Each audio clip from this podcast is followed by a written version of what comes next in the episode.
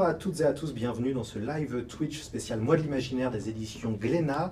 Le mois d'octobre, c'est le moment où on célèbre les genres de l'imaginaire, c'est-à-dire le fantastique, la fantaisie et la science-fiction. Si vous voulez en savoir plus, courez chez votre libraire car Glénat a fait un très beau catalogue sur le euh, sujet. Je suis l'œil de chéri, journaliste et créateur du podcast C'est plus que de la SF et c'est plus que de la fantaisie. J'ai le plaisir d'animer pendant tout ce mois des soirées exceptionnelles avec des monstres de la bande dessinée et de la littérature. Vous retrouverez une soirée spéciale Phobos avec Victor Dixon et Audrey la souffleuse, la des mots lundi prochain, le 17 octobre. On aura ensuite une rencontre fantastique avec Olivier Ledroit et Alt 236 le 20 octobre. Nous euh, conclurons ce mois euh, d'octobre le 27 avec une soirée Space Opéra avec Didier et Lise Tarquin. Si vous avez raté le live euh, de la semaine dernière sur Hookmoon, n'hésitez pas à le revoir sur la chaîne Twitch de Glénat. J'en profite pour faire une dédicace à nos amis du chat. Merci à, à tous ceux qui nous regardent pour ce live. Restez bien jusqu'au bout car nous allons faire un beau concours à la fin de l'émission avec de chouettes euh, cadeaux. On va euh, évidemment vous demander votre avis, donc n'hésitez pas à nous écrire, à nous envoyer des petits mots. On n'hésite pas après à les répéter euh, aux gens sur le plateau et ça tombe bien car euh, les invités sont venus euh, nombreux pour ce live spécial Métaux. Alors Métaux, c'est plus de 800 000 lecteurs et lectrices dans le monde. Cette série culte a commencé en 2008 aux éditions Syros. Elle a ensuite connu un succès national puis international. Le livre a même été sélectionné par l'éducation nationale dans la liste collège. Le créateur de ce qu'on peut appeler une franchise est avec nous. Yves Grevet, bienvenue sur ce live. Eh ben, merci de m'inviter. Bah, merci euh, à vous. Ravi d'être là. Vous allez nous raconter tous les, les coulisses de création de, de métaux. On espère que vous avez plein d'anecdotes pour nous, euh, Yves. Avec plaisir. Bon, super, hein. comme ça le, le live va être, va être content. Vous êtes venu avec Andrea Delcor, dessinateur d'Ursina, le récent spin-off de métaux. Salut Andrea. Salut. Je recommande euh, à nos amis du live de regarder votre site internet. On y trouve des histoires courtes assez savoureuses, comme Messire Kenny, très très drôle Ah, histoire courte qui, qui mériterait, euh, pourquoi pas un jour un album. Je, je dis ça pour l'autre personne qui est à ma gauche, qui est euh, Nicolas euh, Forçant. Impossible de ne pas l'avoir parmi nous. Nicolas, bonjour. Salut Lloyd. Vous êtes l'éditeur de Métaux en BD. Vous allez nous raconter les coulisses de cette aventure éditoriale qui a débuté en 2018 avec le scénariste Lilian, le dessinateur Nesmo et le coloriste Christian Lérol pour la première série Métaux. On va essayer. On va essayer, bah, vous allez le faire. Et puis enfin, j'ai le plaisir de recevoir à la table Lucie Cosmala. Bonjour Lucie. Bonjour. Vous êtes journaliste spécialiste de littérature jeunesse, vous avez travaillé sur l'émission culte de France Inter Là-dessus le mon petit loup. Je compte sur vous, euh, Lucie, pour m'épauler sur l'interview. En clair, messieurs, Lucie a le droit de poser des questions, mais pas vous. hein. Voilà, donc euh, elle, pression. sera avec quoi. moi pour, euh, pour vous interroger. On va maintenant revenir sur la naissance de Métaux. On prend notre DeLorean et on remonte le temps en 2008. Alors Yves, vous pouvez nous raconter un peu comment tout ça est, est né? C'est né, euh, c'est né d'une, euh, comment on pourrait dire ça, une sorte de, un reste de rêve un matin en fait. La première scène de métaux, le, le grand dortoir avec un lit qui craque et des hommes qu'on n'a pas le droit de regarder qui débarquent. Voilà. En fait, c'est une scène que j'ai écrite euh, pendant des vacances au siècle dernier. Euh, et pendant, j'étais persuadé d'avoir trouvé un, un bon début, mais franchement, je ne savais pas qui étaient ces hommes, qu'est-ce que c'était que ces gosses, tout ça, etc. Donc pendant ça, il a fallu que ça, ça mûrisse un peu, on va dire. Et puis, euh, je sais pas, 7-8 ans plus tard, euh, sorti Métaux. Voilà. Alors, je n'ai pas travaillé sur Métaux pendant 7 ou 8 ans, mais, euh, mais je pensais, en écrivant autre chose, je pensais toujours à, cette première scène. Et puis un jour, je me suis dit, bon, écris là, et puis, euh, et puis après, tu racontes ce qui se passe une heure plus tard. Et puis donc, j'ai vraiment fait ça en avançant au départ. Sans trop savoir où j'allais. C'est-à-dire que j'étais comme Métaux. Quelque part, je ne savais pas tellement ce que les, pourquoi les gamins étaient là, euh, d'où ils venaient, etc. Et puis, euh, j'ai avancé comme ça. euh, j'ai créé cette maison à partir de cette première scène, puisque dans cette première scène, on les fait dormir dans des lits qui ressemblent un peu à des cercueils, qui sont des, des lits qui, craquent quand ils ont trop grandi, en fait. hein. C'est un peu l'image de l'œuf, en fait, avec l'oisillon qui, au bout d'un moment, euh, doit sortir. Bah, là, c'est un peu pareil. Donc j'a- j'avais cette image-là, donc je me suis dit, bon, on, les, on les contrôle pour dormir, et puis ils doivent se serrer très fort aussi pour pas bouger parce qu'ils ont peur de casser leur lit. Enfin, et donc j'ai construit comme ça une maison où on contrôlait les enfants à chaque seconde, on pourrait dire. Quand ils mangent, quand ils dorment, quand ils prennent leur douche, enfin. Et puis, euh, et puis après j'ai inventé... euh, Ouais, c'est comme un fil qu'on tire en fait. parce qu'on se dit on ne peut pas les maintenir sous pression comme ça tout le temps, donc il va falloir que j'invente un sport où ils vont vraiment s'éclater, au sens propre comme au sens figuré d'ailleurs, parce qu'il y en a qui meurent même en participant au jeu. Donc euh, voilà, on, part sur... Et puis après, voilà, on construit cette maison, mais toujours sans trop savoir où ça va en fait. Hein. à quelle époque ça se trouve, euh, voilà, dans quelle géographie on se trouve aussi. Et puis ça s'est éclairci finalement en écrivant au bout de, je sais pas, peut-être 200, 150 ou 200 pages. J'ai commencé à me dire que je commençais à entrevoir là où, vers où j'allais. Et je me suis aussi aperçu que j'allais avoir besoin de temps. Et du coup, j'ai décidé de faire un premier tome qui s'appellera La Maison, donc où les enfants sont coincés dans une maison où il n'y a pas de fenêtre, vase clos complet. Euh, et, donc, euh, pour le lecteur, c'est la même chose, naturellement. Il est comme Métaux, il ne sait pas où il se trouve. Et puis après, bon, sans spoiler trop, ils arrivent à s'échapper. Le deuxième tome s'appelle L'île mais ils sont quand même coincés sur une île, un peu comme Alcatraz, on dirait. Et puis, et puis après, ils vont découvrir le monde. Donc c'est une construction un peu en zoom arrière, en fait, pour expliquer un peu la, construction. Et puis après, il a fallu que je réponde à toutes les questions que Métaux se posait au début, et auxquelles je, devais répondre, absolument. Et donc j'ai vraiment fait en sorte de, de vraiment répondre à toutes les questions que pouvait se poser le lecteur et Métaux. Et donc j'ai été obligé de construire un univers euh, qui n'était pas le nôtre alors il y a des romans, des BD. Comment on se repère si on veut débuter euh, l'aventure euh, métaux, Yves? Moi j'ai envie de dire que c'est complètement ouvert en fait. Ça dépend de ce qu'on aime. Si, si, on, si on aime les romans, euh, il faut commencer par la trilogie, hein, commencer par le tome 1. Si on est plus BD, il faut rentrer par la BD. Hein. moi je pense que c'est une, très bonne entrée pour rentrer dans Métaux. voilà. Donc j'ai envie de dire c'est un peu chacun voit un peu euh, ce qui l'attire d'abord. Moi, je suis euh, l'écrivain de la série, donc forcément, j'aurais tendance, moi, à conseiller plutôt de lire ma série, puisque c'est moi qui l'ai faite. Mais, euh, mais l'adaptation était très bonne, donc pourquoi ne pas rentrer par l'adaptation Après tout, quand, quand Nicolas est venu pour me, me parler de cette idée d'adaptation, moi j'étais très, très enthousiaste à l'idée de faire découvrir mon univers d'une façon différente. Donc je dirais qu'on peut, la porte d'entrée, on fait un peu comme on veut. après, je pense qu'on aura l'occasion de, parler de, d'Ursina, Nestorius. évidemment, il y a les spin-offs. Voilà, est-ce qu'on peut commencer Métaux? Enfin, est-ce qu'on peut commencer euh, les spin-offs sans avoir lu Métaux? Oui, ouais, on, a, on a fait un truc en fait en début de. De, je peux, je peux peut-être même montrer. Pas de souci. Voilà, donc. C'est un souci parce qu'on s'est dit, bah oui, il ne faut, il faut pas des préalables pour le lire. Donc, euh, on, a fait une sorte de, petit résumé qui, vous situe à peu près l'époque. Voilà, et donc euh, et, après on, peut, on peut rentrer directement dans le. Voilà. Ce sont, ce sont des histoires complètes, donc en plus il y a, vraiment ce côté euh, satisfaisant, c'est que on, va rentrer dans une, dans une thématique euh, qui finalement, euh, dont, dont, dont, toute l'histoire de, de, Métaux ne dépend pas. C'est vraiment une histoire dans l'univers. C'est pour ça d'ailleurs qu'on l'a, intitulé Dans l'univers, pour vraiment mm. souligner cet aspect-là.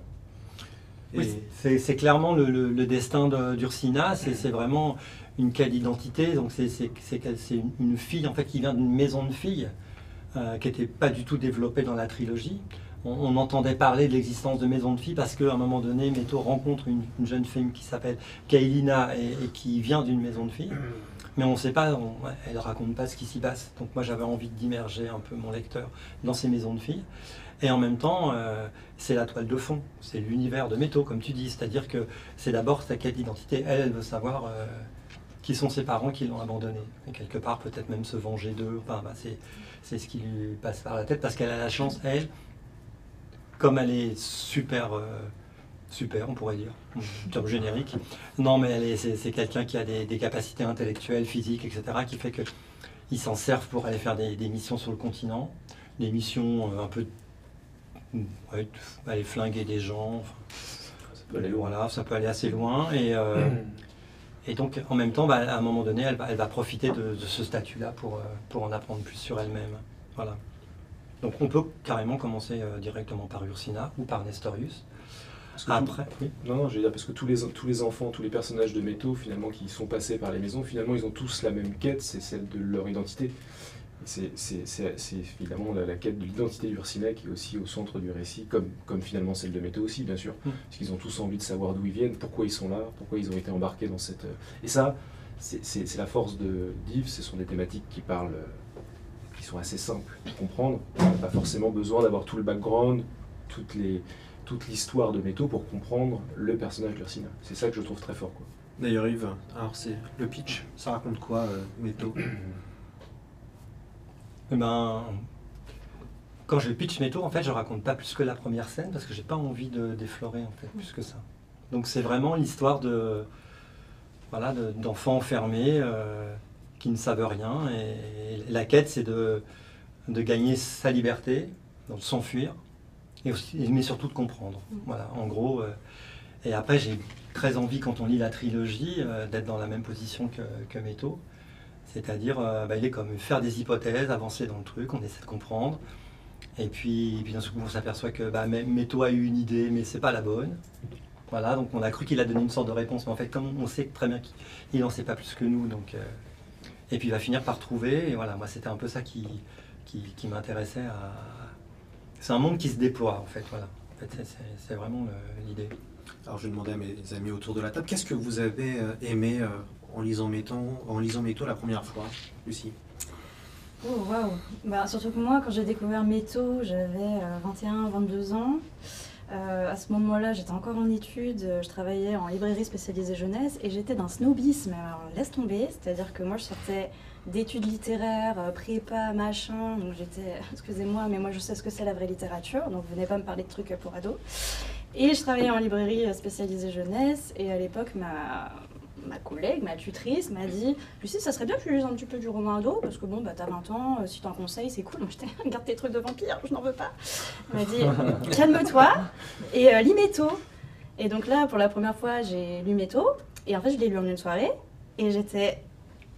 Qu'est-ce que je viens de lire? C'est-à-dire que j'ai eu un plaisir de lecture et surtout une avidité de lecture. À vraiment. C'est, enfin, c'est, c'est- le terme est arrivé plus tard, mais c'est un page turner, quoi. C'est vraiment, on lit, on veut savoir ce qui se passe, quoi. Et euh, de la même manière que Yves, euh, voilà, est plein de mystères, il n'en dit pas trop, bah, c'est ça en fait la force de Méto, c'est que c'est vraiment la, une capacité à disséminer, à, semer des petits cailloux au fur et à mesure qu'on glane, et on finit bah, effectivement par comprendre toute la densité de l'univers. Et moi je l'ai vécu comme ça en fait, Euh, je suis passée de la fille super snob qui euh, sortait de, prépa littéraire à en fait la littérature ado, c'est trop bien, c'est divertissant, ça raconte plein de choses, c'est intelligent. J'ai l'impression que ça me parle aussi euh, intimement quoi.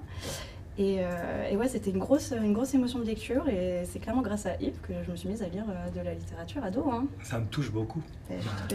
N- N'hésitez pas, euh, les gens qui nous suivent sur le live, de, de- aussi de raconter vos anecdotes autour de Méto. Comment vous avez découvert cette série et surtout euh, à quel âge? Vous, Andrea, c'était quand vous avez découvert Méto Alors moi je- j'avais 17 ans, donc j'étais au tout début de mes études de BD. Et donc euh, j'ai- je les ai découverts par la couve en fait. Enfin je pense que comme c'est le cas de beaucoup de gens, euh, la couve est vraiment très belle. D'ailleurs j'ai eu la chance, euh, on a eu la chance d'avoir euh, la couverture de Thomas pour Ursina aussi. Et, et c'est vraiment magnifique. Et donc je l'ai lu et c'était aussi- enfin, le contenu était aussi incroyable que la couverture. Donc euh, c'est vrai qu'à l'époque, comme toi, ça m'avait, ça m'a bien retourné quoi. Surtout sur, sur la construction, comme, en- comme tu disais en zoom arrière, d'abord fixé sur le personnage principal qui est dans une maison et puis après sur, euh, puis après ça s'étend. Et d'avoir finalement tout un monde, euh, c'est vrai que c'était vraiment intéressant. T'as eu la chance d'avoir les trois tomes d'un coup aussi ou Ouais, t'as ouais, ouais, ouais, Ouais. m'a dit, ouais, t'as de la chance la- aussi parce qu'ils sont tous déjà sortis. Ouais, les autres, ouais, ils ont déjà atteint. Bah oui, c'est ça. C'était dans la bibliothèque d'une d'une connaissance, donc euh, je les avais tous les trois d'un coup, et c'était Ah, pratique. c'est marrant. Ouais. Donc à 17 ans, tu t'imaginais pas que euh, des années plus tard, Non. Ouais, non. euh, finalement poursuivre l'univers de, de Météo. Ouais, C'est tout à beau. fait, exactement. C'est beau. Nicolas? Euh, ben, moi, euh, alors moi, c'est- aussi vraiment l'imaginaire des couvertures qui m'ont qui, ont- qui ont attiré mon, mon attention en premier. Donc c'est Thomas l'a pas, on l'a pas cité, l'illustrateur. Et en fait, après, bah, je lis le je lis le résumé et euh, bah, moi, je, je, enfin, si, si, si dans une même histoire il y a euh, anticipation, euh, roman d'app- d'apprentissage, c'est quand même une histoire d'apprentissage quand même évidemment. En plus, finalement, qui convoque une société avec des enfants qui doivent finalement comment dire, grandir plus vite que prévu et donc s'organiser en tant que micro-société. Bon, bah, moi, je, signe tout de suite, donc c'est tout ça qui m'a attiré. Et après, euh, après c'est vrai qu'il y a un côté, tu as raison, il y a un côté page turner. Euh, il y a, l'utilisation, évidemment, tout, tout, le récit de métaux, est, évidemment, c'est par la voix off que ça, que ça passe, donc un procédé littéraire euh, un peu classique, entre guillemets, mais encore faut-il savoir s'en servir. Et euh, ce que tu dis pas par humilité, c'était quand même ton, je crois, ton premier roman en fait. Euh. J'avais fait quelques romans euh, pour des plus jeunes en fait. Voilà. Donc, mais en tout cas, il y avait vraiment un niveau de, d'écriture qui effectivement pouvait à la fois convaincre les, les, plus, les, plus, les plus jeunes parce que c'est, c'est assez facile d'accès et en même temps c'est c'est assez complexe. Pas si facile d'accès, hein, justement, euh, cette première scène euh, justement, elle est, très, euh, elle est un peu hermétique, hein, on ne comprend pas ce qui se passe. Oui, mais de toute façon, Métaux, moi, je, enfin, je, j'imagine qu'après, toi, tu as un retour d'expérience différent, mais c'est quand même réservé quand même à des enfants qui ont déjà un petit peu une certaine maturité et qui ont déjà quand même un petit peu lu quand même. Mm. Donc on ne sait pas trop ce genre de, de livres à des enfants de 8 ans, même s'il y en a qui tout à fait. il n'y a, rien d'interdit. Quoi. Sûr. Mais, euh, Avec un accompagnement quand même. Ouais, voilà. des scènes un peu violentes. Euh, mais voilà, et, après, c'est vrai qu'on est emporté dans un, dans un tourbillon de, de mystère et d'envie toujours de savoir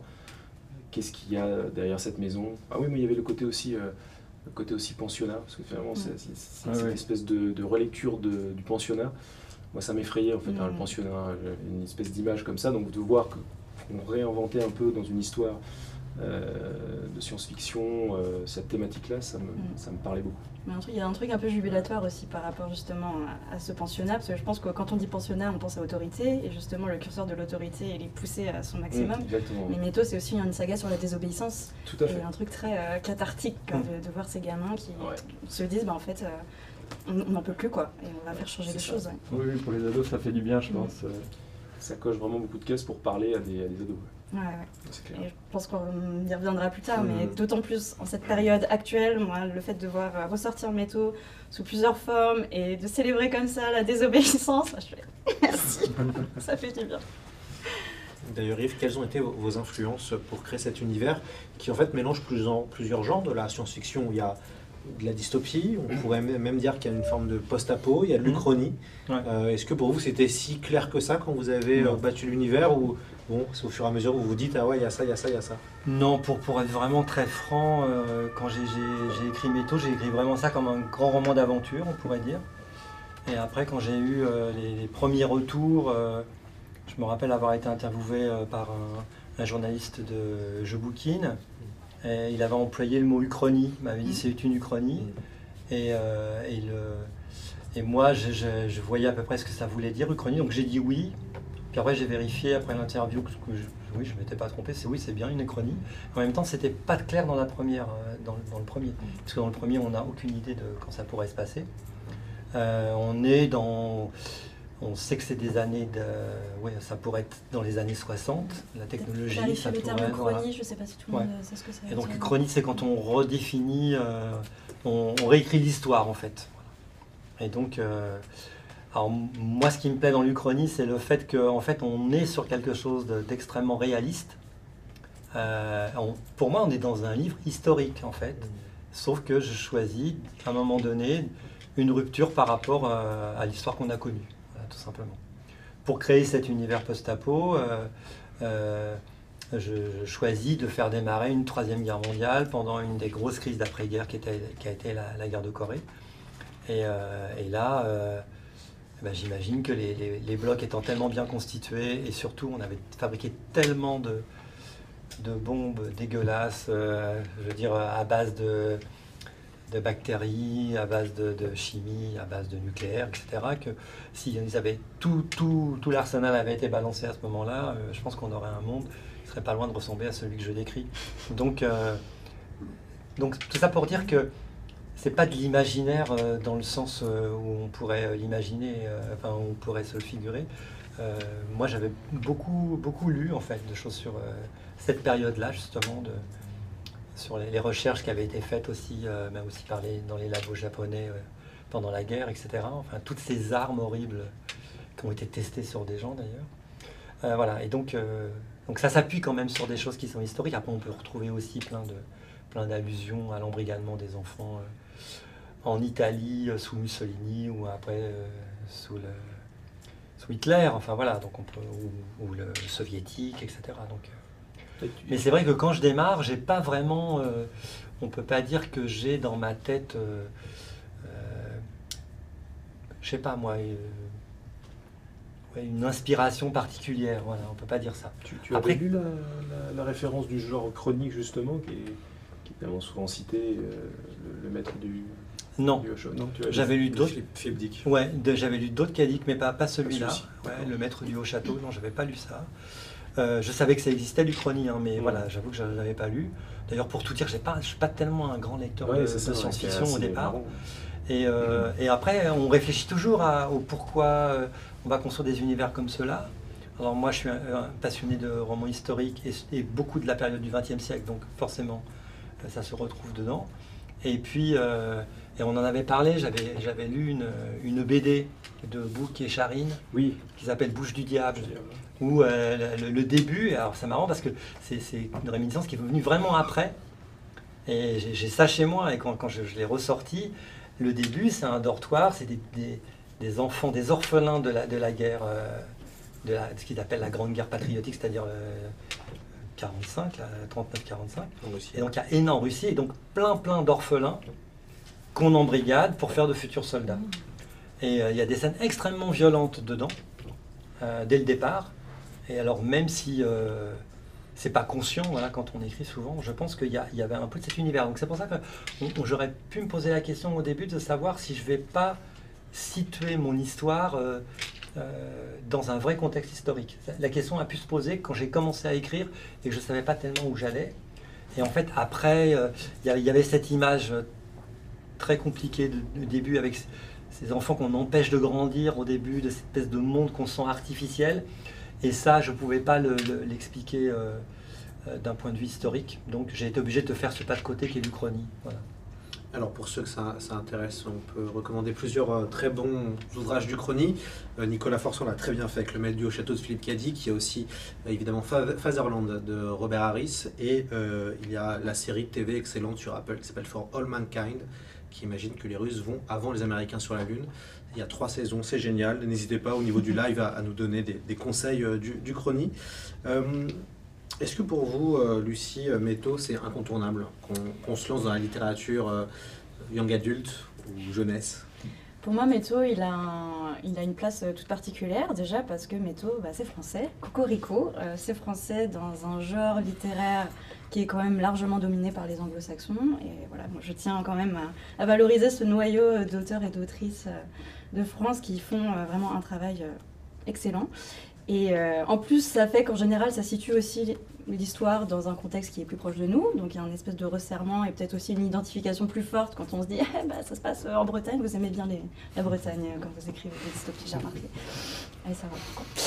Euh, et en plus, par rapport à ce resserrement de l'action, déjà d'un point de vue géographique, moi ce que je trouve aussi euh, très beau avec euh, Métaux, c'est que bah, c'est un genre qui est donc très anglo-saxon. Je trouve que chez les anglo-saxons, les personnages, ils sont surtout au service de raconter un espèce d'univers, de raconter une espèce de société.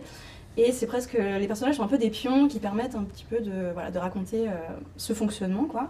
Et je trouve qu'avec Métaux, on reste près des personnages et c'est un, une saga qui est pour moi très psychologique en fait, qui est très intense dans ses émotions. Et euh, d'autant plus que, surtout au début, avec ce premier tome, on est effectivement en huis clos, on ne peut pas ouvrir les fenêtres, il y a un truc très poisseux, il y a un truc euh, dans l'air qui est très palpable. Et je trouve qu'il y a une intensité quand même euh, dans ce que ça raconte, qui pour moi le sort vraiment, enfin le, fait émerger en tout cas par rapport à toute cette création de la dystopie. En fait, c'est aussi l'idée de, de la première personne au présent. Mm. C'est que Métaux ne raconte que ce qui l'intéresse. Donc Métaux ne décrit pas. Tout, tout ce qu'on peut comprendre de l'univers de la maison, on, le sait que quand euh, les personnages vont vivre quelque chose dans certains décors, euh, quand ils vont être enfermés à certains endroits, quand ils vont se retrouver euh, dans un bureau à tel ou tel endroit, etc. Donc, et donc voilà. Alors c'est aussi parce que c'est ma manière d'écrire. C'est-à-dire que moi, j'aime pas décrire spécialement les lieux. Et moi, ce qui m'intéresse, c'est d'être dans la tête d'un narrateur. Et après, de me laisser guider aussi par ce narrateur. Et voilà, comme je dis, euh, on va à l'essentiel. Et l'essentiel, c'est quand même euh, les émotions, les réflexions, la pensée. euh, voilà, c'est ce qui compte. L'action, bien sûr, aussi, hein, parce qu'il faut quand même. il faut quand même emmener les gens vers. vers- c'est, pas un roman philosophique, on va dire. C'est un roman d'action où il se passe vraiment beaucoup de choses. C'est d'ailleurs un, un roman que j'ai écrit. et le, le- le- le dernier, là, si on peut dire le dernier, Zone Noire, c'est un peu la même idée. C'est-à-dire, euh, c'est Métaux, c'est quelqu'un qui est dans l'urgence. Donc il y a ça aussi. Il ne peut pas passer son temps à décrire les choses. Il cavale tout le temps. Il y a toujours plein de gens qui lui en veulent. Il, y a toujours, euh, il doit toujours se méfier d'un tel et d'un tel.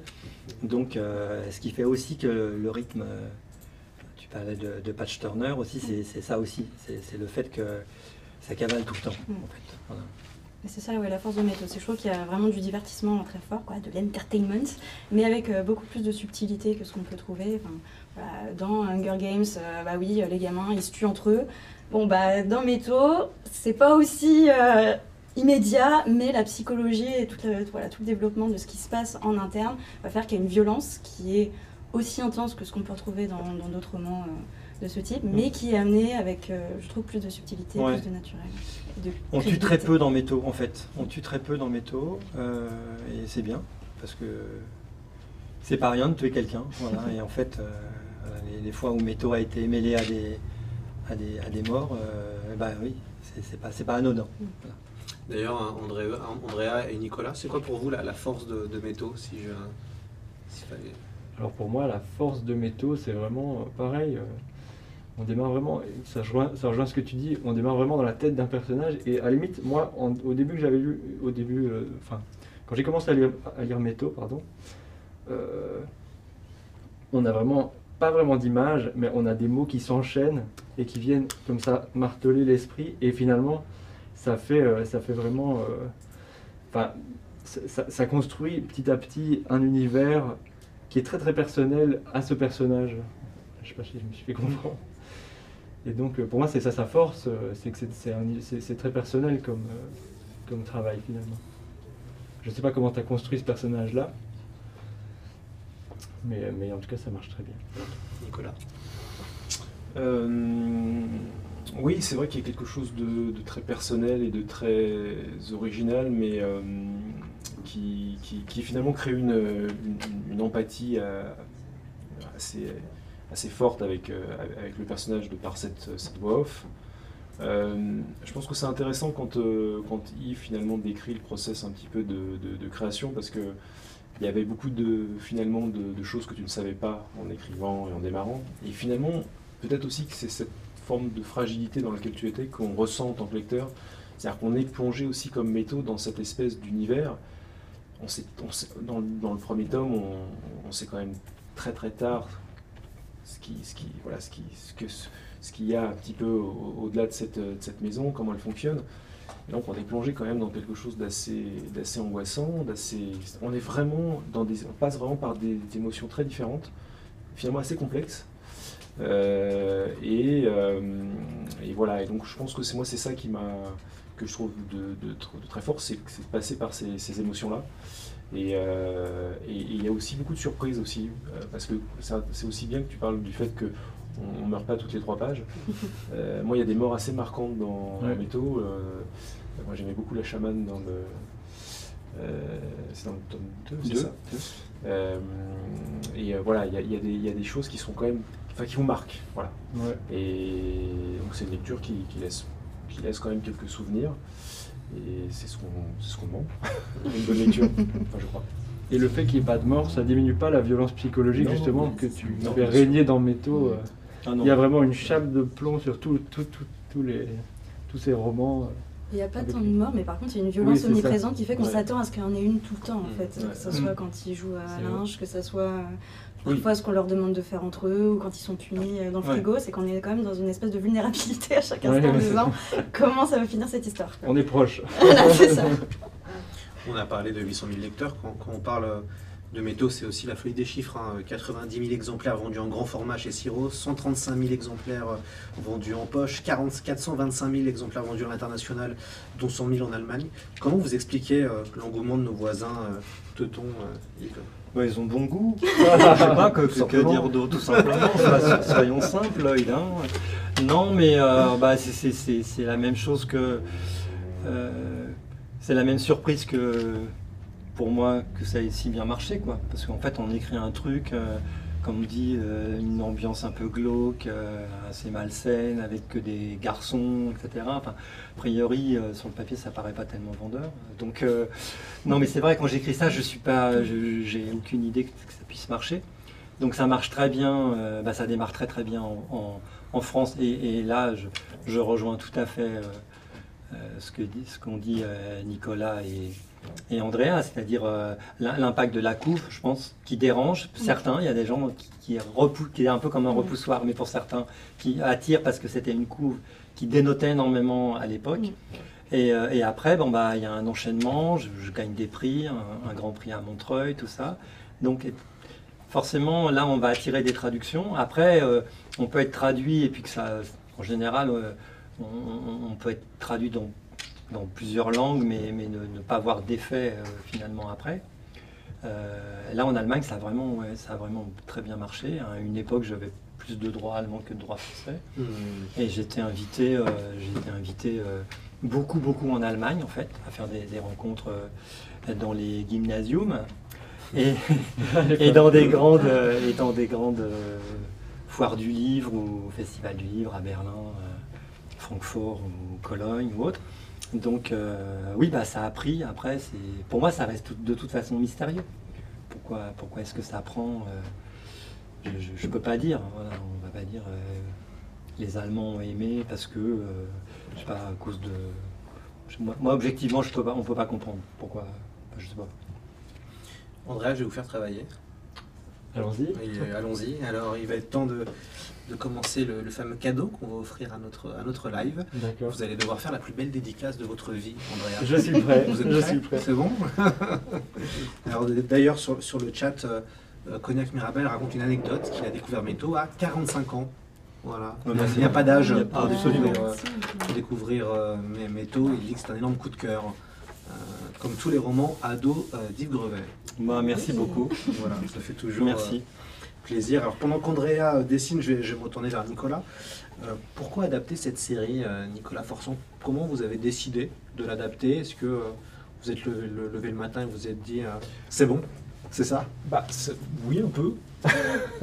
Parce que, bon, enfin, non, mais c'est vraiment d'abord une découverte de lecteur. On, on, on vient d'en parler pendant tout le début de, de ce rendez-vous.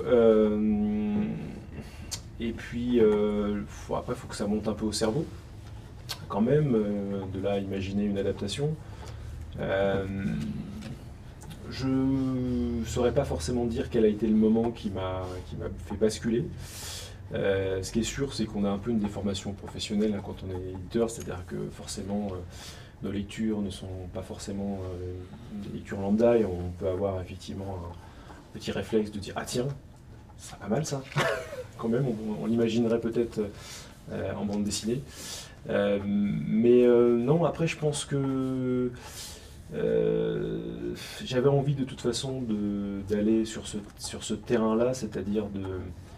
En fait, comment dire, je, moi je, je m'occupe pas mal de, de jeunesse dans mon catalogue en tant qu'éditeur. Vous avez édité notamment Lou.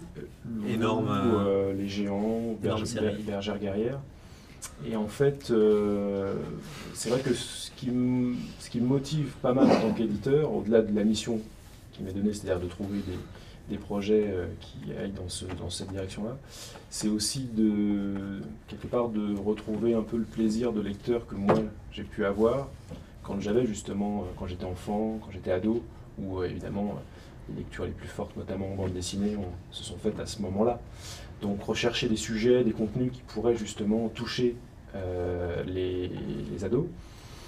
Et euh, c'est vrai que parfois, euh, c'est pas toujours évident euh, en bande dessinée de trouver des contenus de création avec des scénaristes qui auraient des sujets sur ce, sur ce terrain-là. Et donc ça semblait assez naturel d'aller justement chercher peut-être des contenus de gens qui sont déjà, voilà, qui ont déjà fait leur preuve, d'horrible. Et, et, donc voilà, et après, après je, voilà, j'aimais beaucoup l'univers, je, je, me disais que forcément quand on aime un univers, et surtout on est tous pareils, c'est-à-dire qu'on a, on a tous lu métaux et on a tous projeté des images différentes je trouve que c'est un peu un challenge dans nos métiers euh, d'édition de se dire bah tiens, on va figer l'image et on va essayer de donner une proposition. Et donc là, ça commence, tu commences à cogiter, tu commences à dire à ah, qui pourrait le faire, comment, ah tiens, lui, euh, il serait pas mal euh, au niveau des idées, du scénario, ça lui paraît le dessin aussi. Du, puis, puis voilà, c'est comme ça que ça naît peut-être des désirs un peu de création, en fait, voilà. Donc, et, puis, et puis après, on, a, pour la petite histoire, on a, moi j'ai contacté donc des, auteurs.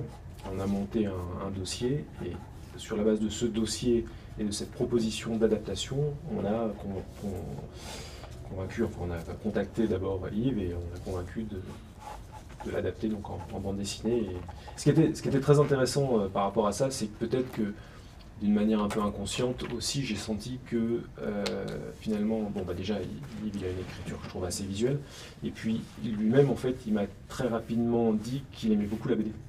Donc il avait, avait une culture en fait, euh, et c'était intéressant d'échanger aussi euh, là-dessus. C'était, ça lui paraissait aussi peut-être naturel parce qu'il avait cette connaissance. Moi, je me demandais pourquoi personne ne me l'avait proposé avant. Oui, c'est vrai, je m'en souviens. je t'avais dit bah, ça. J'avais dit, bah écoute, c'est bien. Le bon timing, le bon timing. Moi, ce qui Pardon, euh, on n'est pas dans de la BD jeunesse enfant, on n'est pas dans de la BD adulte, on est dans de la BD ado, qui pour moi est quand même quelque chose qui est assez récent. Je trouve que de la création pure à destination des ados, pour moi, ça existe que depuis quelques années. Est-ce que du coup, ça mobilise en termes d'édito, des choses différentes? Est-ce qu'on choisit esthétiquement Quand tu dis que ça existe peu depuis, enfin, ou pas trop depuis, c'est récent, c'est-à-dire que tu... Bah, des collections purement ados. Tu, penses à quoi d'autre par rapport à Métaux bah, je, sais qu'il y a, bah, je pense à, la, Urban Link, par exemple, qui est né il n'y a pas très très longtemps sur une cible très euh, young hmm. adulte. Euh, Alors, euh, oui, tu, tu, as, tu as raison, mais en même temps, si tu regardes bien, il y a quand même des contenus. Parce qu'en fait, c'est quoi l'idée? C'est finalement proposer à un lectorat des personnages dans lesquels il peut s'identifier. Euh, il y a quand même un genre dans lequel tu trouves ça, c'est le manga. En réalité. Manga, oui, quand même. Donc, euh, il y a une offre qui existe, qui a une offre qui existe pour les, plus jeunes, à travers le, shonen, le genre par excellence de, des préados.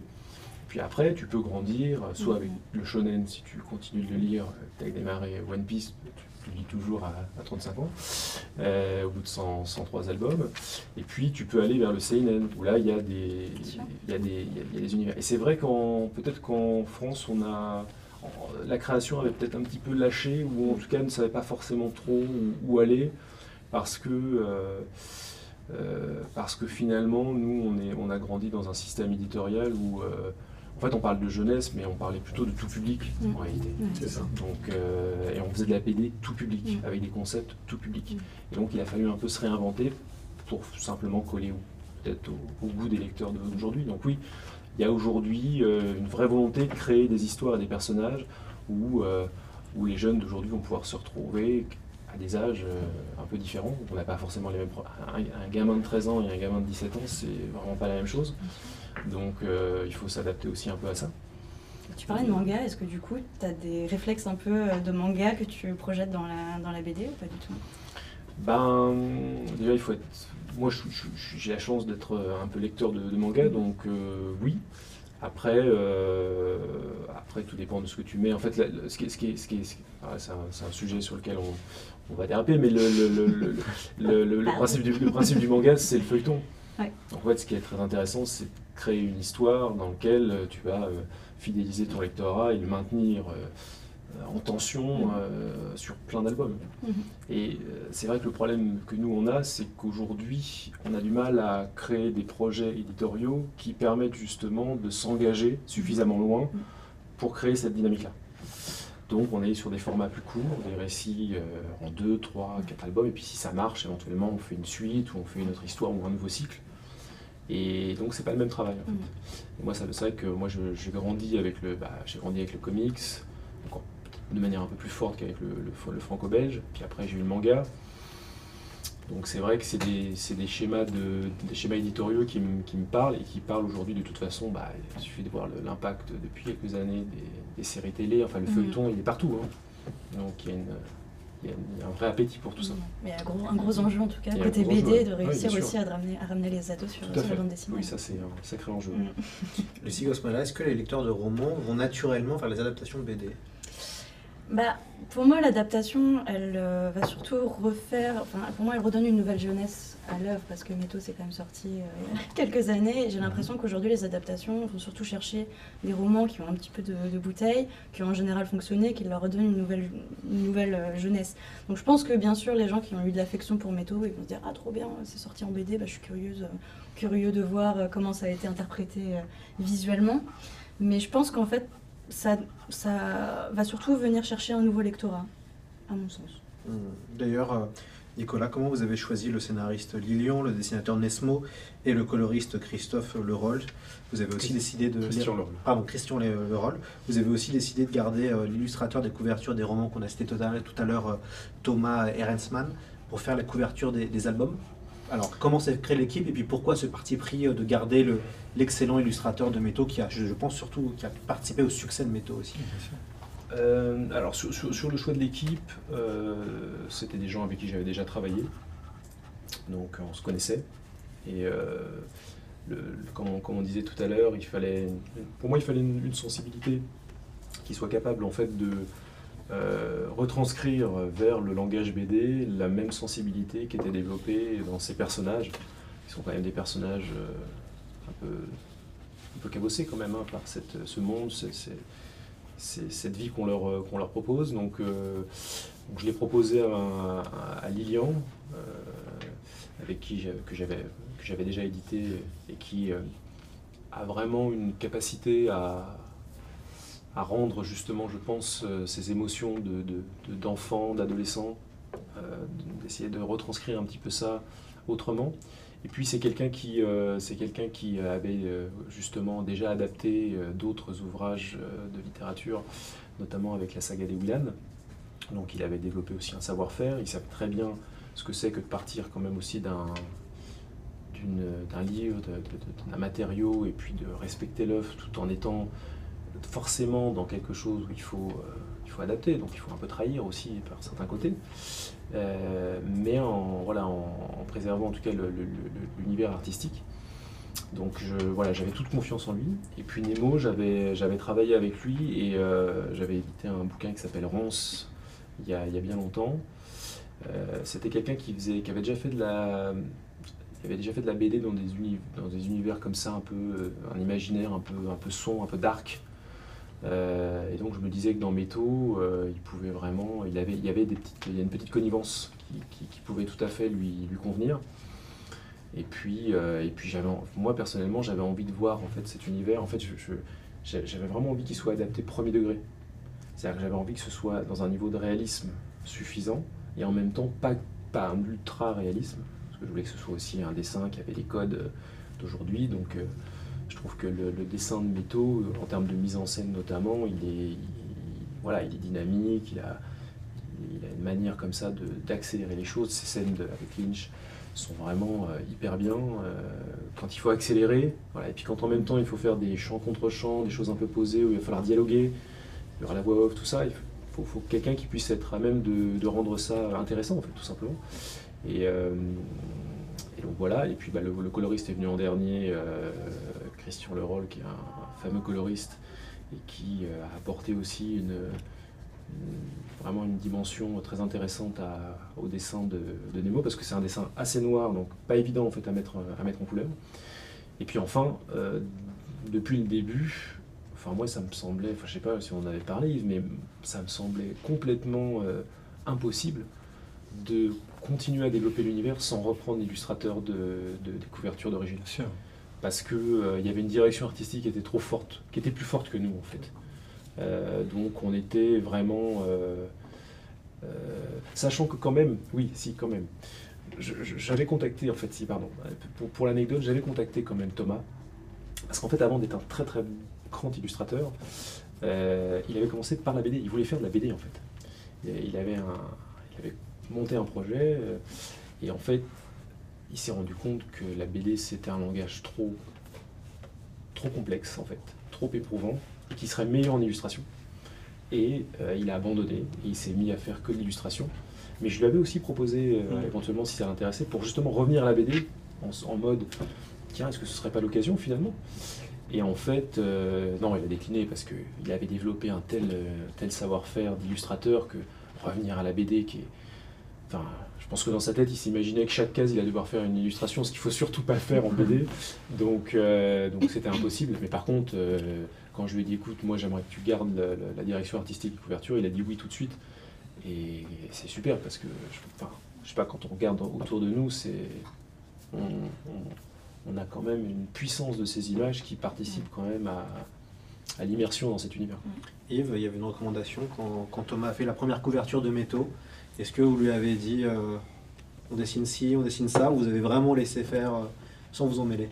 En, en fait, euh, Thomas, il, est, très, très précis et il a besoin aussi de. Il avait besoin de moi, en fait. Alors, il,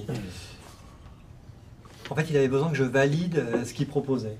Donc, il, m'avait envoyé un, un crayonné assez précis de la première couve et j'avais été tout à fait séduit par, simplement son crayonné au départ. Et, euh, et donc pour la première, je me rappelle, pour la, première couve, ça avait été euh, très simple en fait. Et puis après, euh, on a travaillé sur la couve du 2, la couve du 3, et, à chaque fois, voilà, il- dès qu'il se lançait dans quelque chose, est-ce que c'est bien comme ça que tu vois les soldats Est-ce que c'est comme ça que tu vois tel ou tel personnage, etc. Alors c'est un, un gars qui, qui a lu Métaux, vraiment lu Métaux, parce que parfois vous pouvez tomber sur... sur des illustrateurs, c'est le, directeur artistique qui dit bah tu nous fais ça, tu nous fais ça, il ressemble à ça, et puis hop. Et lui, lui c'est pas du tout son style, c'est quelqu'un d'extrêmement précis, euh, qui a besoin de lire, euh, de relire, et donc il connaît très très bien l'œuvre, et on a beaucoup beaucoup discuté. Donc c'était, moi pour moi c'était hyper agréable, parce que euh, bah, j'étais sûr déjà que ça allait me plaire, et, et en plus avec le talent qu'il a, c'est sûr que c'est- moi j'étais très séduit quand j'ai vu la, la- la couve définitive, vraiment j'étais très séduit. D'ailleurs, le, le chat demande une adaptation de Nox, euh, messieurs. Oh, hein. mais- Voilà, il y a plusieurs, plusieurs, plusieurs personnes demandent depuis tout à l'heure une adaptation de, de Nox. C'est pour Nicolas, c'est à l'attention de Nicolas. Je, je vais, je vais situer ce qu'est, Nox pour. euh, Allez-y. donc, euh, en fait, deux ans après le troisième tome de Métaux, j'ai sorti donc. euh, Là, cette fois-ci, c'est une série en deux, en deux tomes, hein, qui s'appelle Nox. Euh, et donc, euh, Nox, c'est une dystopie, là, on pourrait dire aussi. euh, et donc, pour pitcher peut-être en quelques mots, pour qu'on comprenne de quoi ça parle. Donc, ce qu'on appelle la Nox dans, dans- dans cette histoire, c'est c'est un nuage de pollution très épais qui recouvre la Terre et qui empêche les rayons du soleil de passer au travers. Et les gens vivent dans une nuit perpétuelle. Voilà. Et je fais. Et alors, c'est une ambiance qui est, qui est pas tellement. Qui, est, qui est, à mon avis, pas tellement futuriste. C'est plutôt une, une ambiance euh, qui rappelle un peu euh, l'ère victorienne. euh, Le smog, le smog, le de. Londres, voilà, le- Jack l'Éventreur, voilà, c'est un peu les taudis, les bas-fonds, avec des riches qui viennent s'encanailler, avec des, des- les gens, là, le, le divertissement euh, du samedi soir, c'est d'aller dans des caves pour voir euh, des chiens tueurs de rats, enfin voilà, comme, comme ça existait donc euh, à l'ère victorienne. Voilà, c'était plutôt un imaginaire, euh, voilà, comme ça. Et c'est vraiment un, un- bon, c'est là, c'est deux gros romans pour le coup, parce que les, les deux tomes, c'est à peu près l'équivalent des trois tomes de métaux. Euh, et donc, euh, oui, oui. Oui, pour- pourquoi pas. Pourquoi pas hein. Pourquoi pas. Alors j'ai une question pour Andrea, je vais couper Andrea pendant qu'il il est en train de la colorer. Il est en train de Une colorer. fresque. Il a- voilà, c'est la, la meilleure dédicace. la meilleure dédicace de, de sa vie. En fait, on va le mettre dans un musée. Voilà, et puis on, montre- Désolée. on va montrer après à la caméra ce que vous avez fait quand ce sera terminé. Euh, vous êtes le dessinateur d'Ursina. Comment on fait pour, pour s'intégrer un univers déjà existant, euh, visuellement parlant? Je suppose que vous avez dû lire euh, Métaux en BD. Comment on fait euh, pour, euh, pour se dire, bon, bah, je vais moi aussi euh, rentrer dedans euh, avec mon dessin? C'est vrai que c'était compliqué, mais, en même temps, en fait, j'avais lu les métaux, et comme je vous ai dit tout à l'heure, j'avais une impression très forte avec les, couvertures des, romans. Donc, quelque part, bon, je l'avais lu à 17 ans, donc il y a déjà tout l'univers qui était déjà créé. Et la difficulté, ça a été de l'adapter à ce qui avait déjà été fait dans les bandes dessinées euh, au travail de Nesmo. Et donc là, j'ai un peu travaillé avec- Nicolas. On a essayé d'un peu harmoniser euh, mon dessin parce qu'à la base, je, je, je faisais pas, je, faisais des arbres. Moi, je faisais pas, je faisais pas du béton et d'un univers dystopique. Et donc, bah, finalement, euh, bah, j'es- j'espère qu'on y est arrivé. et- On voit une planche d'ailleurs, hein, la première, la première planche Ouais. euh, qui, Mm. qui ouvre l'album. Et qui conclut d'ailleurs, enfin, il y a, il y a le- la première page et la dernière se répondent hein, d'ailleurs. Oui, tout à fait. En- en- Andrea, il a cette capacité en fait, euh, peut-être naturelle, parce que c'est un tout jeune, hein, c'est son, on peut- je sais pas si on l'a dit, mais c'est son premier album en fait hein, de bande dessinée. Donc là, il, a- il a fait Saint-Luc en Ouais. Belgique, l'école de Saint-Luc, Euh, et en fait, il a une capacité naturelle à raconter, euh, euh, à, à- en fait, à dessiner de manière narrative, qui fait que en fait. euh, euh, il peut un peu rac- avec son dessin et sa mise en scène il peut un peu raconter tout ce qu'il veut Euh, et pas parce que là il, avait en fait avant Météo il m'avait proposé un projet qui avait rien à voir effectivement. Dans, une nature euh, un peu hostile euh, assez sombre tout ça. Enfin rien à voir avec l'univers de, de Météo mais en fait il s'est particulièrement adapté parce qu'en fait alors évidemment J'espère pour toi que tu n'as pas trop souffert de devoir Ah dessiner non, pas du tout. des tramways, Non, non, non, pas du euh, des bâtiments, des voitures, des choses comme ça, parce que c'est vrai que c'est c'est pas évident. hein. Il y a des dessinateurs qui ont des choses qu'ils cherchent à éviter. Ouais. Mais par contre, en termes de, de récit, euh, là, on est sur une histoire de- d'espionnage. euh, donc, c'est vraiment une histoire de faux semblants, de mensonges, de, de elle dit un truc et puis elle, elle, elle ment la case d'après, et puis finalement, elle fait autre chose. Enfin, je veux dire, ça, ça, ça, ça enchaîne vraiment. Et moi, il m'a impressionné euh, par rapport à cette maturité de, justesse, en fait. Euh, C'était vraiment un scénario complexe.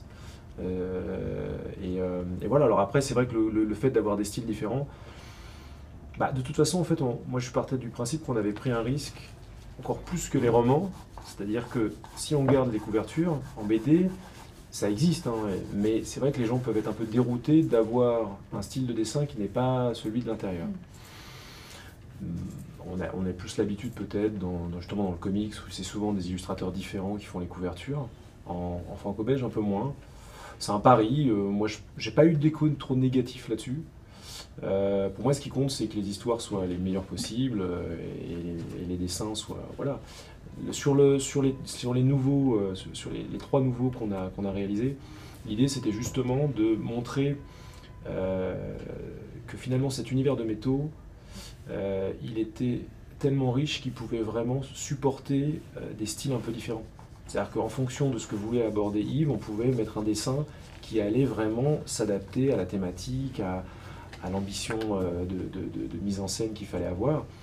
Et donc, je trouve que c'est ça qui était intéressant, c'était de se dire, non seulement les thématiques qui sont portées par Métaux sont, depuis 15 ans, restent tout à fait modernes, mais en plus, elles peuvent être euh, dessinées par euh, des gens d'aujourd'hui qui vont justement un peu donner leur sensibilité et, et- et enrichir d'autant plus euh, l'univers. quoi. Donc, euh, et ça, je trouve que c'était un- c'était intéressant à faire en fait. Est-ce qu'il n'y avait pas trop la pression, Andrea C'est votre premier album et en plus vous, vous entrez dans une franchise que vous appréciez. Est-ce que vous n'êtes pas dit, bon, euh, finalement, j'ai refusé? Euh, il y avait- il y avait un peu de pression de mon côté en tout cas. Mais après, je me suis donné au maximum pour faire le meilleur, euh, le meilleur album possible. Donc, euh, après, Nicolas, tu me- tu m'as dit plusieurs fois que tu me faisais confiance. Et bah, franchement, merci beaucoup. Et, et, bah, bah, du coup, je m'y suis mis. Et voilà ce que ça donne. quoi. C'est réussi. J'espère j'espère que les gens sont contents. Ouais, ouais, bah, D'ailleurs, montrez le, le dessin que vous avez fait là, de, à la, la dédicace à la caméra, voilà, pour qu'on puisse bien, pour qu'on puisse Voilà bien voir ce que, vous avez, euh, ce que vous avez réalisé. Il est- il est, pre- il est presque, presque, presque terminé. Ouais. D'ailleurs, euh, Yves Grevet sur, euh, sur, sur Métaux, euh, comment vous avez après structuré votre, univers? Une fois qu'il y a eu cette idée, ce rêve Mm. finalement, qui vous a donné l'inspiration de commencer à écrire Métaux, 7 ans après ce rêve, plus ou moins, hein, Mm. et, et comment euh, après vous avez décidé de structurer votre monde? Est-ce que euh, vous faites partie de ces- de ces auteurs-là qui prennent un cahier ou qui, qui ont déjà fait du jeu de rôle et puis qui vont noter très soigneusement tout ce qu'ils ont, tout ce qu'ils veulent imaginer ou pas du tout, vous vous laissez aller euh, Non, moi j'avoue que je me fais confiance, on va dire, ce qui peut être un peu dangereux. C'est-à-dire j'a- j'avance, j'avance, et puis si vraiment euh, j'ai une super idée qui remet en cause peut-être une partie de ce que je viens d'écrire, je redémonte tout, je, je retravaille. Donc à la fin, on a vraiment l'impression d'une architecture euh, très élaborée, mais elle, a- elle n'était pas élaborée au départ. Voilà. Je suis incapable, euh, et j'ai beaucoup discuté de ça avec d'autres auteurs, euh, moi je suis assez incapable de, de tout prévoir à l'avance. Moi j'ai rencontré des auteurs qui, justement quand ils construisaient un univers comme ça, ou quand ils construisaient une trilogie, ils avaient besoin euh, de travailler plusieurs mois à construire leur trilogie, à faire des petits pitchs de chaque, chaque chapitre, comment on fait rebondir telle action là, le personnage qui va de là à là. Moi franchement, c'est pas du tout comme ça. Donc pour être clair, en fait, quand j'ai terminé le tome 1, euh, j'avais euh, j'avais j'avais une idée euh, assez vague de ce que j'allais faire dans le tome 2 et voilà. Et- et- mais finalement, au bout du compte, c'est tout à je me suis débrouillé pour que ça soit cohérent. En plus, les livres sortaient. Vous avez eu la chance de les lire les uns à la suite des autres Ouais, très ouais. vite, mais bon, il y avait un an entre chaque. Un an, c'est long quand on écrit. long. Donc, euh, euh, donc il faut. euh, voilà, il il y avait des moments où, où j'avais. Ouais, je m'étais mis comme des petits défis quelque part. hein, euh. Et comme moi, je ne veux pas de magie ou de hasard pour résoudre les problèmes, eh ben, il fallait que je trouve comment allaient s'en sortir d'une manière euh, réaliste. Donc, euh, je me suis fait quelques sueurs à certains moments. Mais voilà, ça faisait partie un peu de, de la manière dont j'ai écrit. Et, moi, je crois que c'est la, la manière qui me convient, en fait. Après, je crois que je ne peux pas trop faire différemment. On a des euh, commentaires dithyrambiques sur la dédicace euh, d'Andrea. Bravo Andrea. Merci. Et ça va donner envie aux gens de rester jusqu'à la fin pour tenter de gagner cette magnifique euh, dédicace. Euh, Lucie, quelle différence vous voyez, vous voyez entre la BD et le roman Métaux? Est-ce que vous en, vous en voyez alors une Alors, vous voyez la grande porte ouverte là, je vais bien m'enfoncer dessus. Bah, évidemment qu'un roman c'est plus dense, donc évidemment que ça va développer davantage, euh, davantage euh, l'histoire. Je pense que sur la BD, on est vraiment sur de l'action. Vraiment, Je- ça, ça se, ça se mange comme un petit pain au chocolat, ça s'engloutit comme un petit pain au chocolat. Le roman aussi, mais le roman prend plus de temps évidemment, et j'ai trouvé les romans, comme je le disais au début, plus poisseux quoi, plus... euh. Il y a un truc un peu plus... euh, Ouais, un peu plus sale, un peu plus euh, sensoriel peut-être Mm. dans les romans. C'est peut-être la, la différence que je pourrais pourrais trouver. Et fatalement, oui, il y a plein d'ellipses, euh, il y a des Mm. il y a des choses qui vont plus vite que, que dans les romans. Mais bon, ça c'est c'est la problématique de toute adaptation, c'est sûr. Et puis encore une fois, le roman, euh, tout est raconté par cette voix off. Quoi. Donc, euh, on peut pas faire ça en BD, sinon c'est un peu. euh, c'est compliqué, quoi. c'est compliqué, donc euh, ouais, ouais. Et puis à un moment donné, il faut, il faut séquencer euh, par autre chose. Il y a des informations à faire passer qui passent. Enfin, ouais, c'est un. un vrai- D'ailleurs, il, il a fait un travail d'adaptation euh, complexe, hein, en fait, Mhm. parce que c'est vrai que hum, on était parti sur des, sur des paginations euh, un peu euh, étroites qu'on voulait respecter pour que voilà, il y a- y a- qu'il y ait des charges, des contraintes. Bon, nous aussi, on, voilà, on peut-être que la place qui, dont, dont- dont- dont tu parles, euh, c'est vrai qu'elle nous a peut-être un petit peu manqué aussi parfois pour, euh, pour finalement rendre compte de certaines complexités. En fait, c'est vrai qu'il y, a- il y a des petits raccourcis. Après, je pense pas que l'esprit, en tout cas de l'œuvre, soit, soit dénaturé. Enfin, je- j'espère. Euh, et puis, et puis c'est une autre proposition. Quoi. Mm. Voilà, c'est une autre. C'est sûr que j'ai pas forcément moi échangé euh, avec euh, des lecteurs qui euh, n'ont lu finalement que que la version bande dessinée. Donc c'est ça, c'est à eux qu'il faudrait leur demander effectivement.